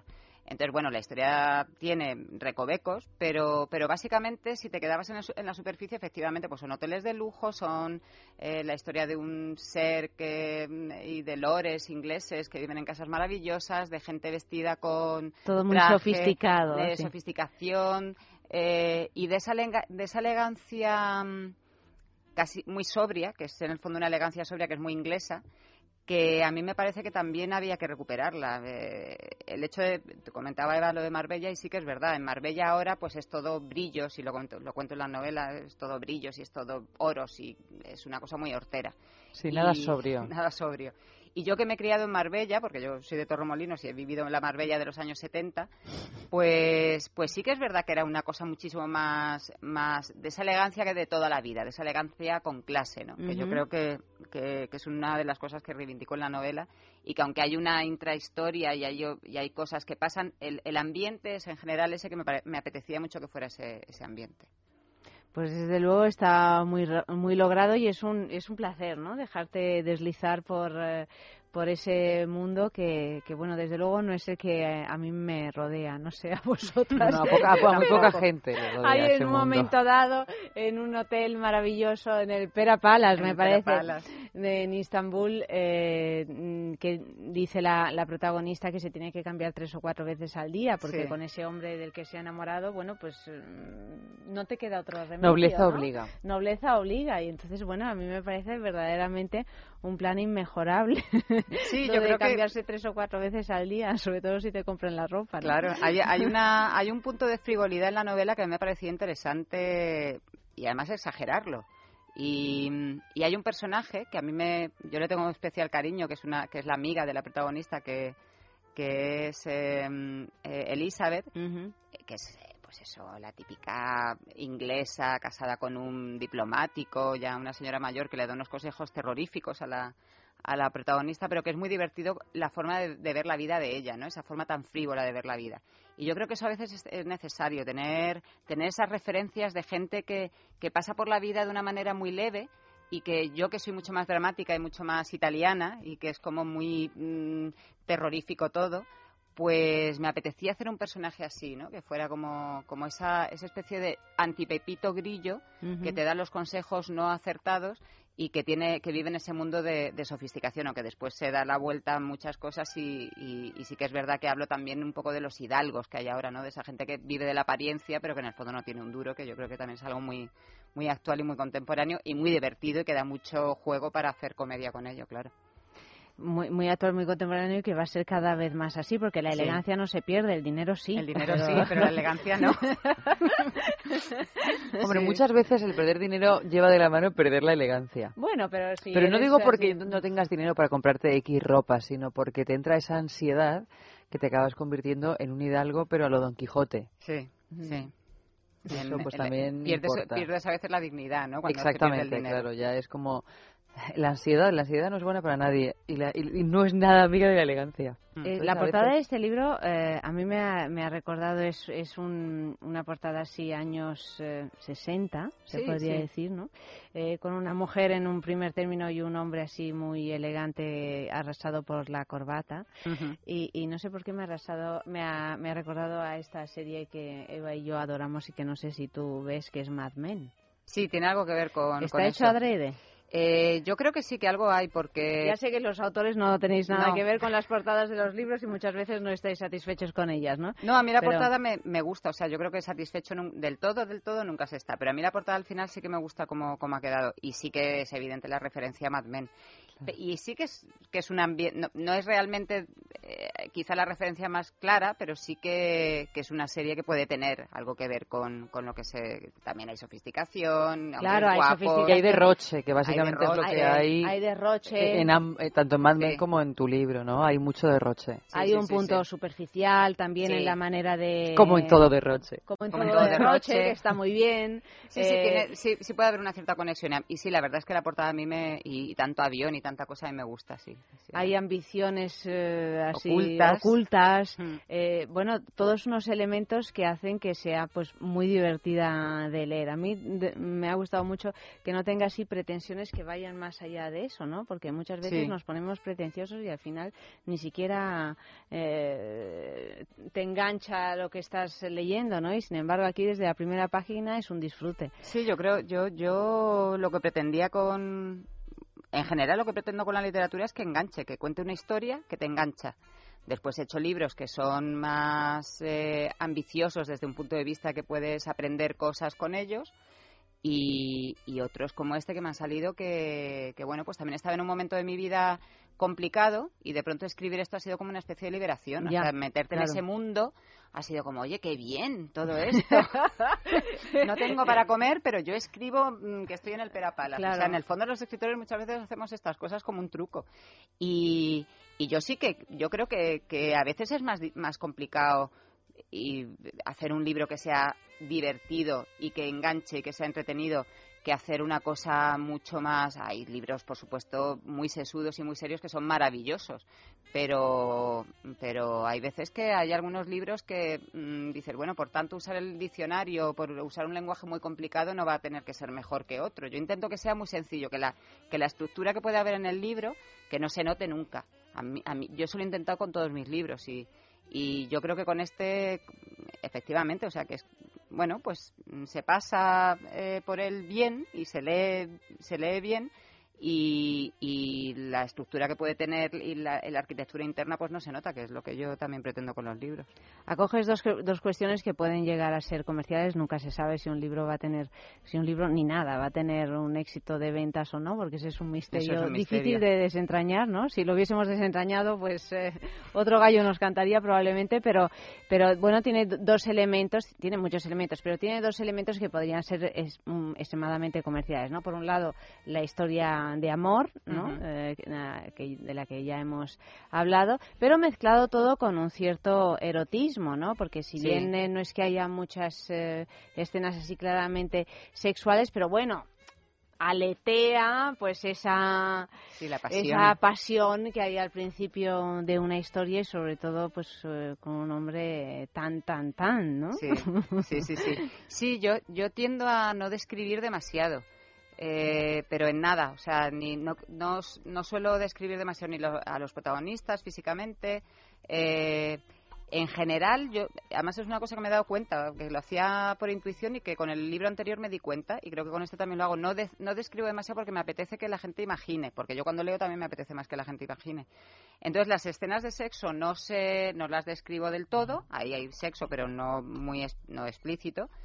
Pero yo creo que eso a veces es más sexy, o sea que yo cuento el principio y después ya uno que se imagine. Mm, cuento más o menos la situación, qué pasa, y también yo creo que sentimientos y, eh, bueno, más que sentimientos, reacciones físicas que uno tiene cuando está al principio de estar enamorado. O sea, pues esa escena en la que están en Estambul y de pronto él la coge por la nuca, pues es como si es que tampoco hace mucho. Si tú lo has vivido, no hace falta explicar Y ese mucho encuentro más. en el aeropuerto también, Ese ¿no? encuentro en el aeropuerto, cita claro. prácticamente a ciegas en el Sí, que es una aeropuerto. cita ciegas a la- en el aeropuerto. O sea, esa, esa entrega, que yo creo que también es muy erótica, ese juego eh, erótico de una entrega total de, mm, de nos vemos tal día, pero hasta entonces no vamos a, a tener relación ninguna. Eh, yo creo que sí que es una, una forma de erotismo, o sea, que, que la, la relación que hay con uno de los personajes, con el personaje principal, sí que es una relación muy erótica, que está muy basada en algo muy físico y en algo muy en, en la pasión. Y, y, y eso sobrevuela, sí que es una novela que tiene mucho de erotismo. No lo hay explícitamente, pero está todo el rato ahí en el ambiente. Bueno, en estos momentos en que hay un absoluto boom de literatura o infraliteratura Erótica. erótica, ¿no? Yo sé que las editoriales están ahí apretando a muchos autores, sobre todo autoras, para Mm. que se tiren a la piscina e intenten tener un éxito, pues eh, no digo yo tan grande como un libro que lo llamamos El Innombrable. No Ah, lo voy a bien, nombrar, pero ya bien. te imaginas Ya cuál sé es. cuál es. Pero que todavía sigue. eh, Hoy iba yo en el metro y he hecho un transbordo y en cada uno de los vagones los que me- Había alguien con el No, innombrable. alguien no, alguien es. Alguien es. Me he ido, he Mujeres, ido buscando, mujeres, todo ¿no? mujeres, por supuesto, he ido buscando un sitio y he co- ha coincidido que he visto como a seis mujeres leyendo en las dos veces que he cogido el metro hoy, leyendo el mismo libro. Digo, fíjate. Bueno, yo no lo entiendo, pero bueno, es así la vida. Bueno, y que además como tiene tres, tres, dos secuelas más, ¿no? Bueno, sí, vamos a tener película y todo, Y de ¿no? todo. Pero a lo mejor la película Valle es buena, vete a saber, mismo, ¿no? O sí, sea sí, que yo tengo hasta curiosidad de ver cómo cómo se hace la versión de, de ese libro. En cualquier caso, Hombre, es peor no puede ser. Peor no puede ser, por eso. En cualquier caso, está claro que bueno que, que ahí están las editoriales pinchando, intentando mm, que, que reproducir, pues a lo mejor un éxito de ese de ese tipo. ¿Tú, tú sientes o has sentido presión en, eh, a la hora de elegir los los argumentos de tus novelas por cuestiones comerciales? Lo digo porque también ahora es un momento en que ha bajado tantísimo la, la venta de libros y están ahí todos un poco intentando buscar la manera, ¿no? De, Hombre. de que haya más lectores. Mm, sí, eh, yo, bueno, pues sí lo puedo confesar. En esta novela, se- mm, una, eh, una de las editoras me comentó que quería que hubiera más erotismo. Y yo le dije que es que mis novelas no que No no, había más. sexo explícito, pero por, no, por, no por nada, o sea, porque es que no escribo ese tipo, o sea, sí que puedo escribir de pronto una novela que sea absolutamente erótica o pornográfica, lo podría hacer y de hecho yo he estado escribiendo sobre sexo mucho tiempo, pero esta novela no es eso, es que esta novela es otra cosa, entonces no voy a meter va a ser como un pegote, de pegote que la escena vaya un poquito más allá, es como no, aquí se cierra la puerta y cuando se cierra la puerta se cierra la puerta, entonces Hombre, pero sí que es verdad que, que lo podrías haber hecho y yo no sé si hubiera quedado tan de pegote. O sea, no digo que hubiera sido Sí. una buena idea, pero Sí, que sí, creo que has, tra- es- has trazado una estructura que sí que hubiese permitido perfectamente, o sea, no era disparatado que me lo no cerrar la puerta en ese momento, sino dejarla así entreabierta y... Sí, sí, sí, totalmente.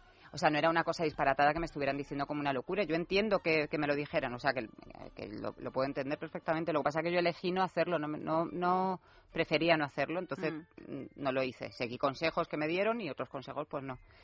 Y, mm, y lo que pasa que yo creo que en esto que estás diciendo de que hay un momento en el que no se vende y que la gente está muy nerviosa con eso y que dan determinadas instrucciones o consejos a los escritores.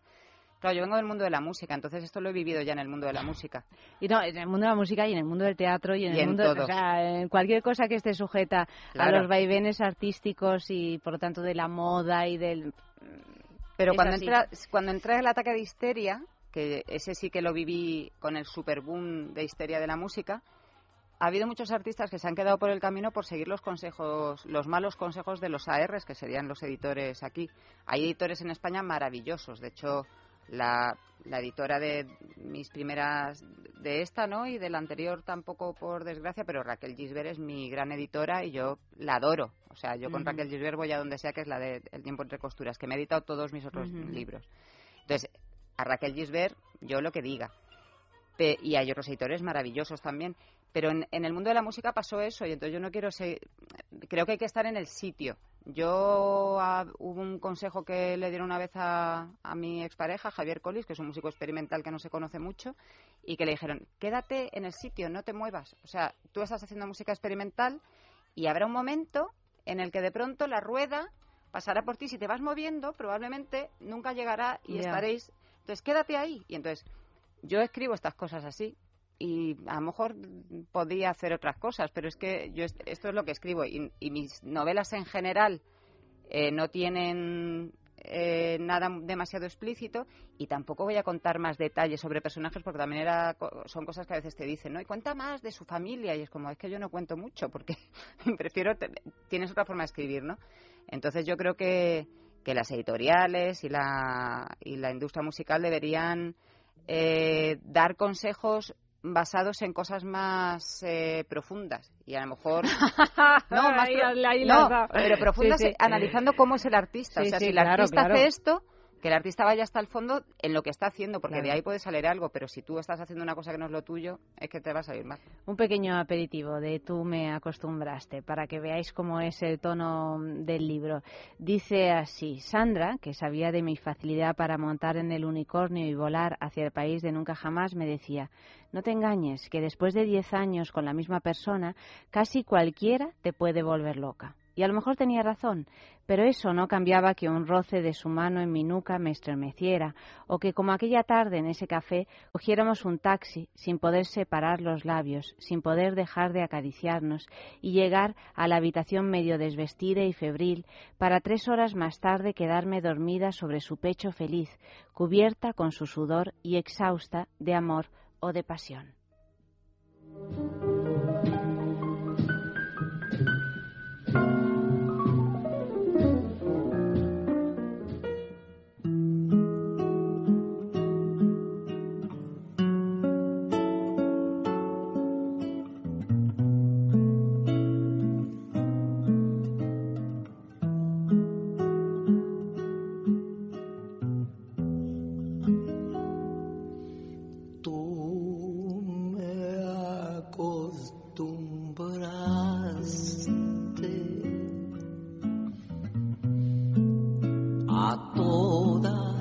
Esas cosas. Y tú me enseñaste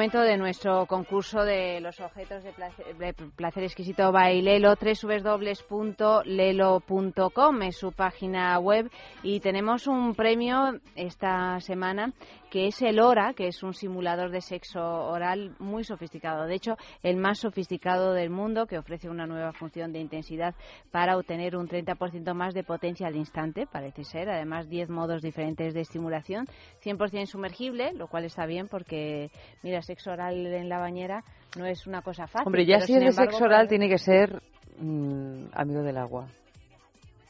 Sí, pero no digo- puede ser un aparatito que vaya a practicarte el mejor sexo oral Bueno, del mundo que- y que no sea se sumergible buzo, o salpicable eh, o... Claro, con esto ya por fin puede ser completamente sumergible, no respira y funciona. O sea que perfecto, ¿no? El hora de Lelo. ¿Cómo podemos conseguirlo? Pues eh, visitando su página web, www.lelo.com, yéndonos a una boutique erótica, la juguetería, por ejemplo, o mm, participando en nuestro concurso. Os pedimos que enviéis una fotografía de algún lugar donde hayáis tenido un encuentro pues muy apasionado. mm, como los de Tú me acostumbraste, la novela de Claro. Silvia, eh, un encuentro de esos que no se pueden olvidar, por ejemplo en Istambul. eh, no en un hammam, no en un hammam porque los hammams de Istambul pues hay que elegirlos bien tal y como nos cuenta Sí. Silvia en su libro. pero aparte que te cortan eh, el cuello como hagas algo así sexy, pero bueno, en algún en el jacuzzi del hotel sí. ¿eh? Claro, ahí sí. Claro que sí. Bueno, pues enviarlas es, eh, eh, una fotografía de algún lugar donde hayáis tenido un encuentro de este tipo, solo el lugar, no quiero ver el encuentro, a esta dirección, sexo arroba es sexo arroba es radio. Y seguimos hablando con Silvia Grijalva de su novela que se ha salido a la venta hoy, Tú me acostumbraste, editado por, mm, por Espasa, novela que recomendamos porque realmente la vais a pasar muy, lo vais a pasar muy, muy bien eh, leyéndola. ¿Tienes algún, eh, ahora publicas ya, y ya te ha entrado la angustia de, de Dios mío, ¿y ahora qué? ¿Te entra- ¿Tienes ya el vacío ese de, ahora ya tengo que pensar en otra cosa? No, es que ya, ya, Ya has pensado ya en he otra pensado, cosa. claro, cuando estaba escribiendo esta, eh, tenía, tenía dos historias, esta y otra. Y entonces la otra toda- ya la tengo ahí en, en mente. Y en cuanto termine la promoción me voy a poner con ella, porque como decías antes, la situación está muy complicada, entonces hay que ponerse a escribir ya. Tengo que empezar a escribir ya dentro. En cuanto termine la promoción, yo creo que como en julio o agosto, que ya será más tranquilo, eh, me pondré a Pero va a ser la novela, no va a ser ensayo, porque tú tienes también en tu haber Sí. algunos ensayos. No, no, no, esta va a ser novela, va a ser novela también. Sí, sí, sí, sí, sí. ¿Por qué has ahí. titulado esta que nos traemos entre manos ahora Tú me acostumbraste? Pues por dos razones. Por una razón supersticiosa, que era que la otra había funcionado muy bien y había vendido de maravilla y me había dado tantas alegrías Sí. que dije, oye, pues el nombre de bolero me gusta. Que es contigo aprendí. La es otra. contigo aprendí. Ujú. Y, y la otra razón es porque estaba buscando títulos y de pronto me venía todo el rato el de tú no me acostumbraste pensando, pero claro, yo decía no, porque hombre, también es un bolero, hasta que llegó un momento que dije, pero si es que es la que más me pega, o sea, y, y sí, siempre llegaba ahí eh, este título. Ha tenido varios títulos a lo largo de toda la trayectoria, de- a medida que lo iba escribiendo, y al final el que decidí fue este. Después hice una especie de concurso entre mis amistades. Eso es divertido, ¿no? eso está A muy decir, bien. a ver, tengo estos títulos. Mi padre lo ¿Cuál os hace siempre. Aparece siempre de pronto con... Pero aparece con 25. No, no, no, no, no, no, no. Y al final este. eh, eso es, Sí. eh, tiene gracia. Yo solo suelo hacer. Y, y ganó este. Y entonces, pues, pues se quedó este. A mí, a mí es un título que me, que me gusta. Y después el, el bolero, la letra, pues tiene bastante que ver con la, con la novela en dos sentidos. En el de acostumbrarte a cosas buenas y en el de acostumbrarte a cosas malas. También en la novela yo creo que también hay un mensaje de eh, no todo lo que parece tan bueno al final es lo que realmente te, te conviene y te hace bien, ¿no? Y entonces a veces te acostumbras a, a lo malo, al dolor, que es lo que más engancha, y, y no hay que acostumbrarse a esas cosas, hay que liberarse. No, sí, claro. Eh, esto hay, hay que ir aprendiendo a liberarse, aprendiendo. ¿no? Además, bueno, el- la protagonista de tu novela es una mujer de 40 años y que debería de ya tener, bueno, que tiene ya un recorrido y por lo tanto cierta sabiduría, aunque bueno, se aprende y Pero se como dice otro bolero, eh, hay ciertas sabidurías que nunca se inoculan del todo. efectivamente. Que volverás a llorar por los mismos dolores, pero bueno, eso ya será la tercera parte. Eso ya sí. Eso sí, más El tercer bolero. El tercer bolero. No, hombre, sí, en, la- yo- en, en- en el libro yo creo que ella al final aprende eh, lo que tiene que aprender. pero, pero bueno, le cuesta, le cuesta llegar hasta ahí. Y hombre, es que es muy confuso. En la novela se ve que es confuso, que no es fácil darte cuenta de que eso no es lo que necesitas. La novela es ficción, pero sabemos que los escritores muchas veces trabajáis con elementos que tienen que ver con vuestra vida propia y bueno, los manipuláis hasta convertirlos probablemente en otra cosa, ¿no? También Ujú. es cierto es que hay personajes que aparecen, no se sabe muy bien de dónde y que se cuelan en las Sí. historias, ¿no? Pero bueno, eh, os, os, os fijáis en, eh, en algunos eh, rasgos o características para conformar un, un personaje. ¿Tiene elementos autobiográficos esta novela? Pues sí, sí tiene elementos mm, autobiográficos. Exagerado, eh, omitido y sobre todo lo que he intentado es que fuera verosímil, porque mm, si hubiera realmente contado cosas que me han pasado, eh, la gente no se lo creería. Entonces, en la literatura siempre hay que intentar ser verosímil y, y muchas veces tienes que callar cosas o, o algo que es muy exagerado no contarlo porque es que nadie se lo va a creer. Aunque haya sucedido aunque haya sucedido realmente. O sea, la verdad no siempre es verosímil y la literatura sí que tiene que ser verosímil. Ento- Entonces, ahí hay que tener mucho cuidado. Pero sí, sí que hay cosas que, que me han pasado y yo creo que, que bueno, la historia de amor por supuesto que hay y, y yo creo que siempre en estas historias de amor que además son tan épicas como esta, yo creo que haces una mezcla como una especie de megamix de todas las cosas que te han pasado a lo largo de mucho tiempo, ¿no?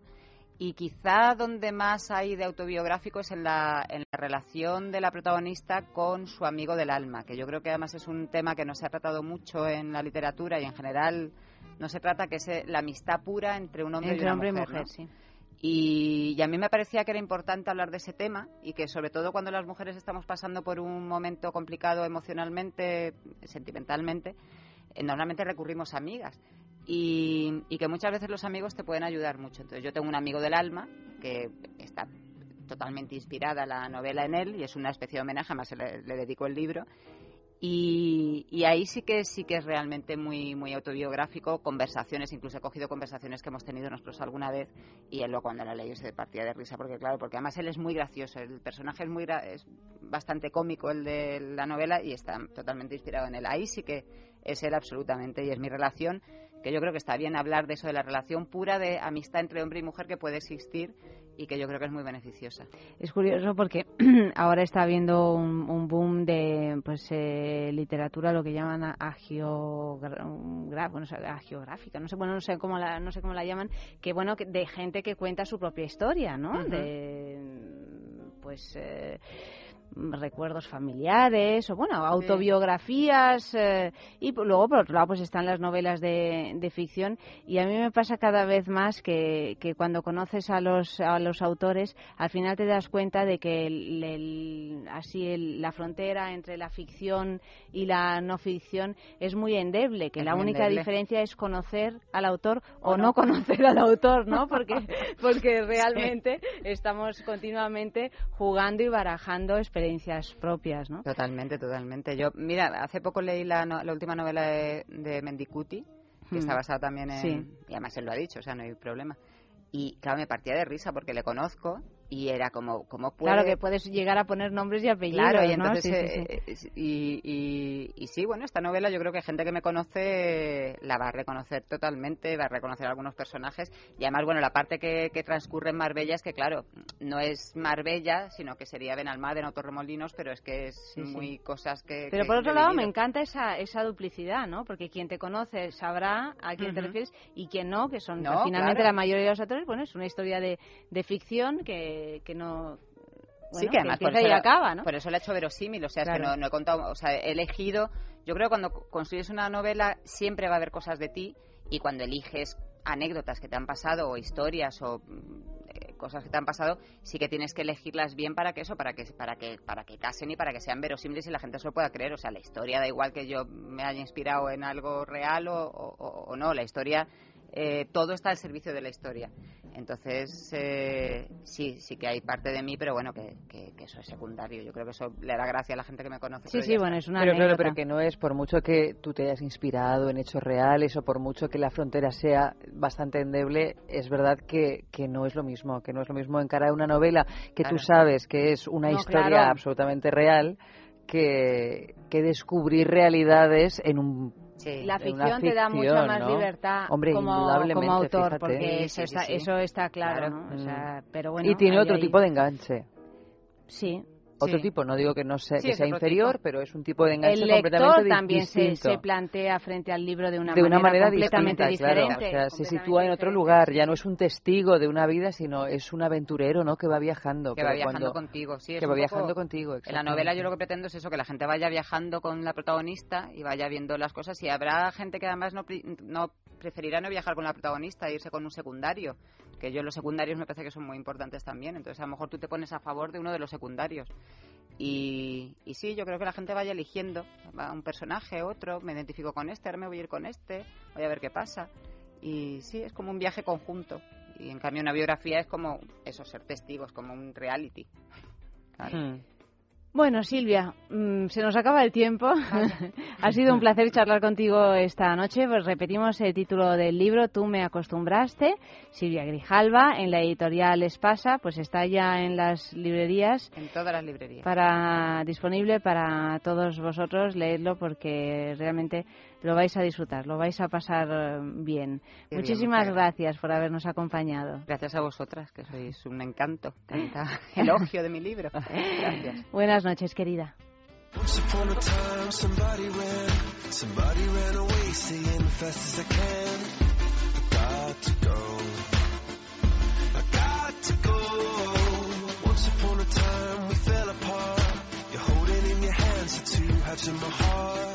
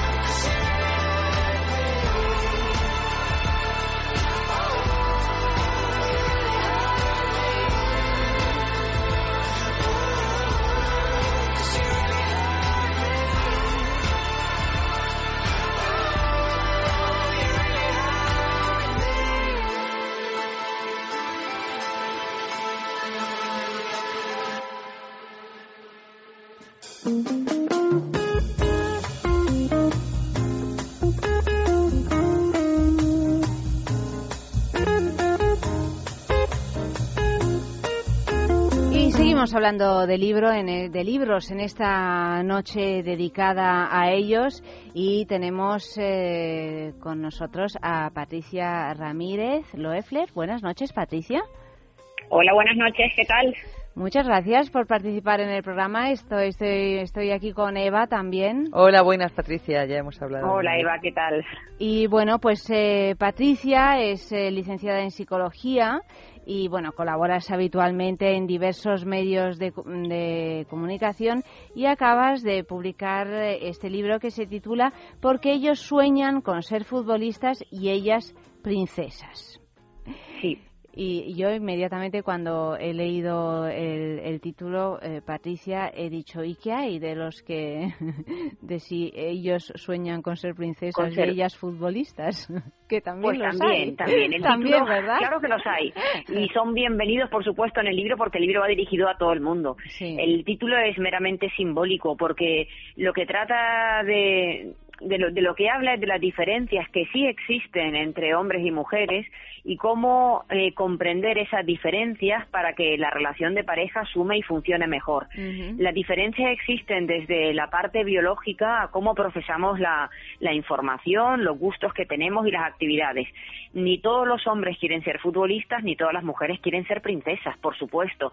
Pero sí es cierto que de pequeño, de forma natural, el niño en el patio del colegio coge un balón y le da patadas, y muchísimas niñas han querido disfrazarse de princesas en un carnaval, en alguna fiesta de, de cumpleaños de las niñas. Eso Sí. no quiere decir que de mayor quiera, queramos seguir siendo princesas ni ellos futbolistas. De todas maneras, también es verdad que estamos viviendo como un momento de aleación de ambos conceptos, ¿no? Porque si pensamos en uno de los futbolistas más renombrados, incluso de todos los tiempos, como puede ser Cristiano Ronaldo, que es un- el paradigma del futbolista, pero que también tiene un toque de princesa, y no estoy hablando de nada afeminado, sino este gusto Por la parte metrosexual, ¿no? Exactamente, esto- estos diamantes que él suele lucir en las orejas, esto, estas ropas, ¿no? Que ya esa depilación, ¿no? Esa El hombre ha decidido dar un cambio a Exactamente. su imagen y, y cuidarse. Lo hace, primero lo, yo creo que lo hace por él, porque se siente más a gusto. Hombre, en el deporte de alto rendimiento estar depilado es normal, porque para que te venden y te curen y todo, pues es mucho más cómodo que estar tirando de los pelos. Pero luego se debe haber visto sin, sin vello y le debe haber gustado. Pero las mujeres eh, sobre todo las mujeres más jóvenes, están también exigiendo a sus parejas el mismo cuidado estético que ellas tienen consigo mismas. Yo a mi hermana la he oído decir, mi hermana tiene veintitantos años y ha dicho que ella quiere salir con un hombre que también esté depilado. O sea, que ellos se han metido en este mundo y han creado ahí un precedente que ahora las mujeres exigen también. Bueno, está bien que está bien que exijan, ¿eh? Eh, un poquito las mujeres. Eh, en este libro, Patricia, hablas de las claves para entender a tu pareja. Se han escrito ríos de, ¿no? de tinta sobre cómo, cómo puede uno pues, eh, pues vivir serenamente una relación de pareja y tú pues en tu libro eh, cumples un, un recorrido que le puede, puede resultar interesante a muchas parejas porque incluso llegas a, a dar una serie de, de ejercicios para divertidos para por ejemplo Divertido. recuperar el romanticismo y la pasión que no deja de ser pues uno, un, un problema en la que cualquier pareja que esté más de dos años junta pues se va a tener que enfrentar Exacto. Es que cuando tú te enamoras y estás apasionado, ¿no? Esa revolución que hay hormonal en los primeros meses de la relación, en la que uno desea constantemente ver a la otra persona, en la que no ves los fallos porque no porque no existan, sino porque no estás pendiente de ellos. Quieres tanto estar con esa persona, hablar, salir, cenar, hacer el amor, que solo estás pendiente de lo que suma. Y estás pendiente de lo que suma para reafirmarte en la idea de que este es el hombre o la mujer para mí pero cuando llevas un tiempo de convivencia, las hormonas vuelven a su sitio, aparecen responsabilidades, ya hay que hablar de igual de hipoteca o de quién paga la luz y eh, si tenemos hijos o no, pues de repente la atención pasa a otro sitio. Además de aparecer más responsabilidades, ya uno no tiene esa vida tan, eh, tan, bueno, más irresponsable entre comillas, en la que solo salía a cenar y entraba y no había un proyecto en común en el que había que pensar, sino que además uno ahora pues comparte el tener que hacer labores domésticas, comparte eh, quién hace la compra, quién no, quién, quién aporta, y ya son otros temas de conversación que no generan pasión. Entonces, cuando hay una buena comunicación, cuando uno sigue cuidando los detalles de la pareja o cuando uno sigue mandando mensajes subidos de tono, acordándote del otro, teniendo caricias, dando besos, lo normal es que mantengas eh, por lo menos esa complicidad eh, que tenías en un principio. Es que no la podemos dejar perder. Esa complicidad se pierde porque se deja de entrenar, porque se deja de estar pendiente de ella. O sea que hay que entrenarse en esto del amor, sobre todo para mantener el amor. Claro, por entrenar entiendo en que tenemos que hacer una serie de ejercicios para mantener un estado de forma de la pareja. Entonces, si, si de repente llegamos cansados y dejamos de hablarnos y lo que hacemos es consultar solamente el teléfono, perdemos la comunicación. Si los temas tan interesantes que yo hablaba antes con mi pareja y estaba deseando intercambiar su opinión y ver qué opinaba, ahora dejo de hacerlo, bueno, pues perdemos el punto de vista que tiene el otro. Eh, si nos quedamos más tiempo en el sillón y retrasamos el momento de irnos a la cama, pues cuando llegas a la cama no te apetece tener relaciones sexuales porque estás cansado. Y poco a poco empiezas a dejar de hacer eh, aquellas pequeñitas cosas que al principio sumaban y daban tanto placer para caer en una rutina y en ese marchitarse de la pareja. Por eso vienen esos ejercicios para recuperar la comunicación, para recuperar la complicidad, el amor, la pasión y bueno, pues tener detalles como elogiar, valorar cosas en el compañero que a veces dejamos de hacer. Claro, porque tú como, como principalmente, si no me equivoco, eres psicóloga deportiva, ¿no? Patricia? Bueno, yo soy psicóloga de la salud. Yo hice un máster en psicología clínica y luego hice un doctorado en psicología clínica. Y a raíz de. Yo llevo 19 años trabajando en psicología de la salud, pero hace 15 años empecé a trabajar con deporte de alto rendimiento y aplicar la psicología de la salud al deporte. Y a partir de ahí me he dedicado muchísimo a la psicología del deporte, pero yo a nivel eh, de consulta lo que más veo son trastornos de ansiedad y temas de, de pareja. Y lo de pareja cada vez más. Claro. Hace 19 años no veía casi nada y últimamente ves Hay muchísimas consultas eh, pues con dudas, eh, siento, ya no siento, ¿por qué ya no tenemos esto? Bueno, hay un nivel de exigencia ahora también en la pareja que antes igual no había, porque uno entendía que acomodarse era hasta normal. Claro, porque, pero lo, lo que resulta curioso es que sí que tengamos asumido el hecho de que haya determinadas eh, acti- actividades, ¿no? Como por ejemplo, pues las deportivas, que sí que tengamos que ir entrenando y que haya otras que hemos asumido, no sé si consciente o inconscientemente, que vienen solas, ¿no? Entonces, esto del entrenamiento amoroso que tú decías, eh, también es, si uno lo mira desde una perspectiva lógica, es eh, eh, hasta orgánico, ¿no? Las cosas que no se trabajan eh, se vuelven pierden. flácidas. Entonces, Claro, pero pasa lo mismo con el músculo del cerebro. Si tú te vuelves mayor y dejas de estar en contacto con las nuevas tecnologías o de leer o de preocuparte de ejercitar el músculo de la mente, pierdes memoria, por supuesto, y concentración y atención, porque son todo funciones que de alguna manera se puede fortalecer cuando las trabajas. Entonces, si tú dejas que la pareja lleve un curso natural, lo normal es que la vida cotidiana, el trabajo, la responsabilidad, los hijos, si los tienes, eh, las preocupaciones, centren la atención en un lugar que suma poco. Entonces, hay que hacer por eh, dirigir la atención, oye, esta persona que tiene atractivo, voy a valorarlo, eh, voy a acercarme y darle un beso, que a veces entras por la puerta y pareces un caballo de estos con, eh, con, con los ojos cerrados, que, que, que no sabes ni para dónde, para dónde miras, y dejas de tener una palabra amable, un, un juego cariñoso con tu pareja, ¿no? Dejas de hacerlo porque hay otras cosas que te abruman más. Bueno, pues tenemos que obligarnos cada día, sanamente obligarnos a estar pendientes de lo que suma en la pareja. Y en ese entrenamiento, por ejemplo, propones hacer un, eh, un ejercicio que me ha parecido simple, pero bueno, revelador. Lo que pasa es que en algunas parejas, imagino que da casi casi miedo de mm, decir las razones, decirle las razones por las que te volverías a casar con él. A lo mejor Sí. uno las ha perdido todas, ¿no? Pero bueno, está bien repasarlas. Claro, pero seguramente las has perdido porque has dejado de estar pendiente de ellas, porque las personas es verdad que evolucionamos y cambiamos, pero hay veces que, que no tanto que no tanto, porque hay muchas cosas que mantenemos, eran propias de nosotras, las despliegas al principio de una relación para enamorar al otro, pues como el pavo real saca todas sus plumas, pero yo creo que si eh, tú te enteras de que el otro la valora tanto, pues la volverías a hacer. Hay muchas veces que dejamos de tener detalles porque el otro no nos los valora y uno piensa que no son importantes y que para el otro tampoco lo son y deja de hacerlo. Entonces el ejercicio es decir, me volvería a casar contigo porque eres un hombre honesto, eh, porque me gusta eh, cómo me coges la mano cuando paseamos por la calle. Primero haces un, un ejercicio de reflexión de dónde está la pasión con tu pareja y qué cosas te atraen, que eso ya es cambiar el foco de atención. Y por otro lado estás alimentando a la otra persona diciéndole lo que es importante para ti, lo que valora de él o de ella. También ¿Qué hace con otro ejercicio que me ha parecido precioso, que es eh, mm, de- mm, describir a, a tu pareja como si estuvieras hablando con un amigo. Sí, Eso No, también ¿tú- tú es curioso? ¿no? Porque Sí. es un momento en el que em, le empiezas a, a- o sea, tienes la oportunidad de escucharle como si estuvieras en una conversación con un amigo que no, en la que no- jamás vas a llegar a estar y, y puede resultar eh, revelador desde el punto de vista amoroso, ¿no?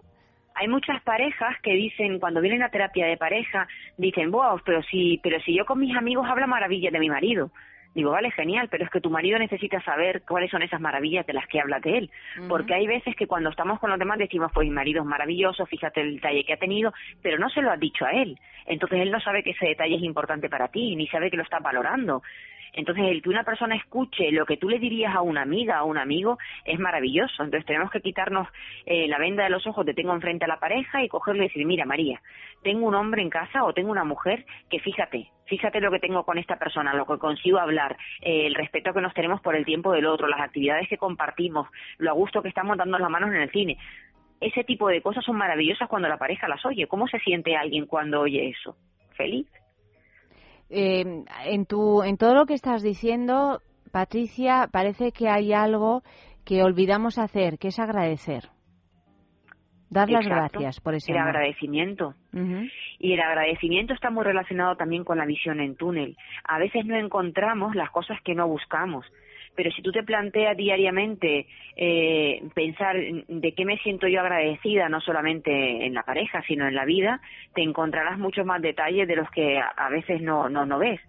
Entonces, el hecho de tener que agradecer eh, cosas a tu pareja hace que tengas que buscar aquello en lo que te complace o en lo que te hace sentir bien, que a veces no lo ves simplemente porque no estás pendiente de ello, pero sí está pasando. Te das cuenta de las cosas en las que falla, no ha colaborado en casa como a mí me gustaría, eh, le pedí este detalle y se lo ha olvidado, pero no te has dado cuenta que llegó antes que tú, que se llevó el coche a la ITV para que no tuvieses que molestarte tú, que, no sé, detalles que a veces no nos damos cuenta que están porque no hacemos un esfuerzo en mirar. Luego hay un, un capítulo que tiene un título, bueno, como mínimo provocador, que dice, más vale hombre en mano que ciento volando. Y luego digo que no. Pero claro, cuando uno no. eh, está- estás leyendo el índice y ves que pues estás, eh, se habla de la educación que hemos recibido, de todos los modelos de conducta y de una cosa que me imagino que también es una de las piedras angulares en toda relación, que es la posesión. Claro, no te puedes quedar con lo primero que pase por tu vida tampoco, que hay mucha gente que si se me pasa el arroz, eh, que valora por encima la relación de pareja en lugar de la calidad de la persona con la que compartes. Yo digo que a pesar de que tienes que subirte en uno de los trenes que pasa por tu vida, no te puedes quedar con el primero si no te gusta, porque quedarte con el primero por no quedarte solo o no estar sola, al final también es estar sola pasar tiempo con alguien con quien no compartes una escala de valores, sobre todo con quien no hay comunicación, es muy difícil eh, conseguir así que la, que la convivencia funcione. Entonces no te quedes con la primera persona que pasa, hombre, salvo que sea el hombre o la mujer de tu vida. Pero tienes que conocer y tienes que buscar a alguien que comparta el sentido del bien y del mal, la educación de los hijos, el lugar donde quiero vivir, el proyecto de vida. Patricia, también tienes un capítulo que lo dedicas a, las bases para que se entiendan los futbolistas y las princesas. ¿Cuáles son, si si nos pudieras eh, así mm, ah, decir, pues un, tres o cuatro bases que consideras fundamentales? Mira, para mí es importante el respeto. El respeto también, y el respeto también entendido por el respeto por el tiempo del otro. Eh, una pareja podrá funcionar eh, cuando uno comparte una vida en común. O sea, por una parte tenemos que tener una vida en común, esa es una base, tenemos que tener actividades juntos, tenemos que querer un mismo proyecto de vida, porque si no hacemos cosas juntos, entonces tampoco hay pareja. Esa sería una base, ¿no? Buscar eh, actividades, valores, cosas que compartir pero el otro es el respeto a la intimidad de la persona. El que uno salga en pareja no puede significar que tenga que estar 24 horas pegado a la persona, salvo que la persona o, la pareja lo decida. O sea, tenemos que respetar el tiempo, el deporte, la intimidad, el que una le apetezca o uno le apetezca ir a ver a su madre o estar tiempos con amigos o hacer cosas. Otra base para que nos entendamos es la comunicación. Y para la comunicación es importantísimo pedir porque a veces pensamos que el que está enamorado tiene que adivinar cuáles son mis deseos y mis necesidades y la comunicación hasta ahora nunca ha sido un sudoku. Entonces también tenemos que pedir el tiempo del otro, eh, la comunicación, el hacer cosas juntas, tener un proyecto de vida similar y hablar desde el principio de qué es lo que deseamos. A veces nos enamoramos y sobre todo las mujeres eh, queremos ser madres, queremos casarnos, queremos tal, y tenemos miedo incluso a comunicarlos pensando que la persona se va a asustar. Oye, los hombres también quieren ser padres o quieren tener una convivencia y con un compromiso. No quieren tenerlo con la persona equivocada, pero quieren tenerlo con la persona a la que aman. Yo creo que desde el principio, para que futbolistas y princesas consigan llevarse bien, uno tiene que ser honesto con aquello que espera de la relación de pareja.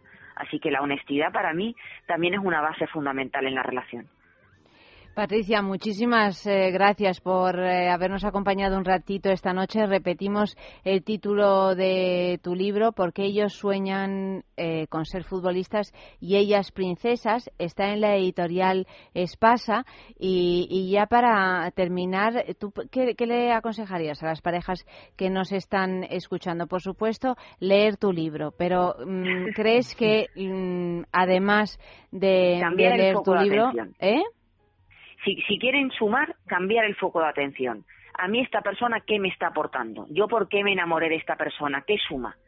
Tenemos que cambiar el foco, salir de, salir de lo que resta, de, de rabiar, de enfadarnos, de, de lo que me molesta y buscar qué me suma siempre y cuando tú quieras seguir con esa persona. O sea, en, lugar de buscar lo que te resta, buscar lo que te suma. Exacto. Entre otras Exacto. cosas, porque muchas veces cuando a lo mejor dejamos esa pareja o esa pareja nos deja, ahí es solo el momento en el que mm, Nos damos pues cuenta nos de damos cuenta era lo que sumaba. De qué era lo que sumaba, Claro, efectivamente. Yo les digo muchas veces a la gente que a veces primero hay que cambiar, antes de cambiar de pareja hay que cambiar la dinámica. Prueba a cambiar primero tu dinámica. Porque puede ser que los errores que tú cometes en esta pareja los vayas a cometer con otra segunda pareja. Prueba a ver qué pasa cuando cambiamos la dinámica y cambiamos el foco de atención. Bueno, pues nada, lo intentaremos, ¿eh? Porque estamos sí. todos eh, involucrados en primera persona en estas cuestiones, ¿verdad, Patricia? Pues sí. Buenas Pues noches, muchísimas querida. gracias por la invitación. Buenas noches. Y hasta aquí hemos llegado, una noche más de sexo, Eva. De sexo y de lectura. Y de, claro, de sexo y de lectura. Buenas noches. Muy buenas noches. En producción ha estado Clea Ba- Ballesteros, Amalio Varela ha realizado el programa y lo de siempre, mañana a las doce y media, más sexo, aquí mismo, en Es Radio. constantly protecting what isn't mine.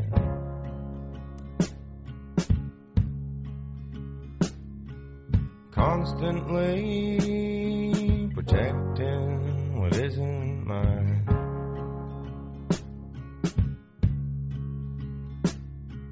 Names on the wall and ghosts chattering on down the hallway. constantly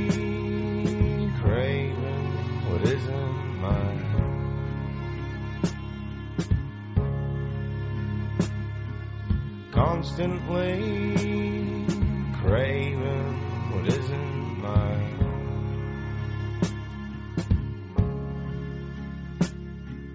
Hands on the shelf and water on down the well.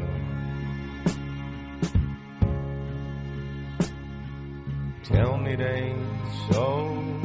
Tell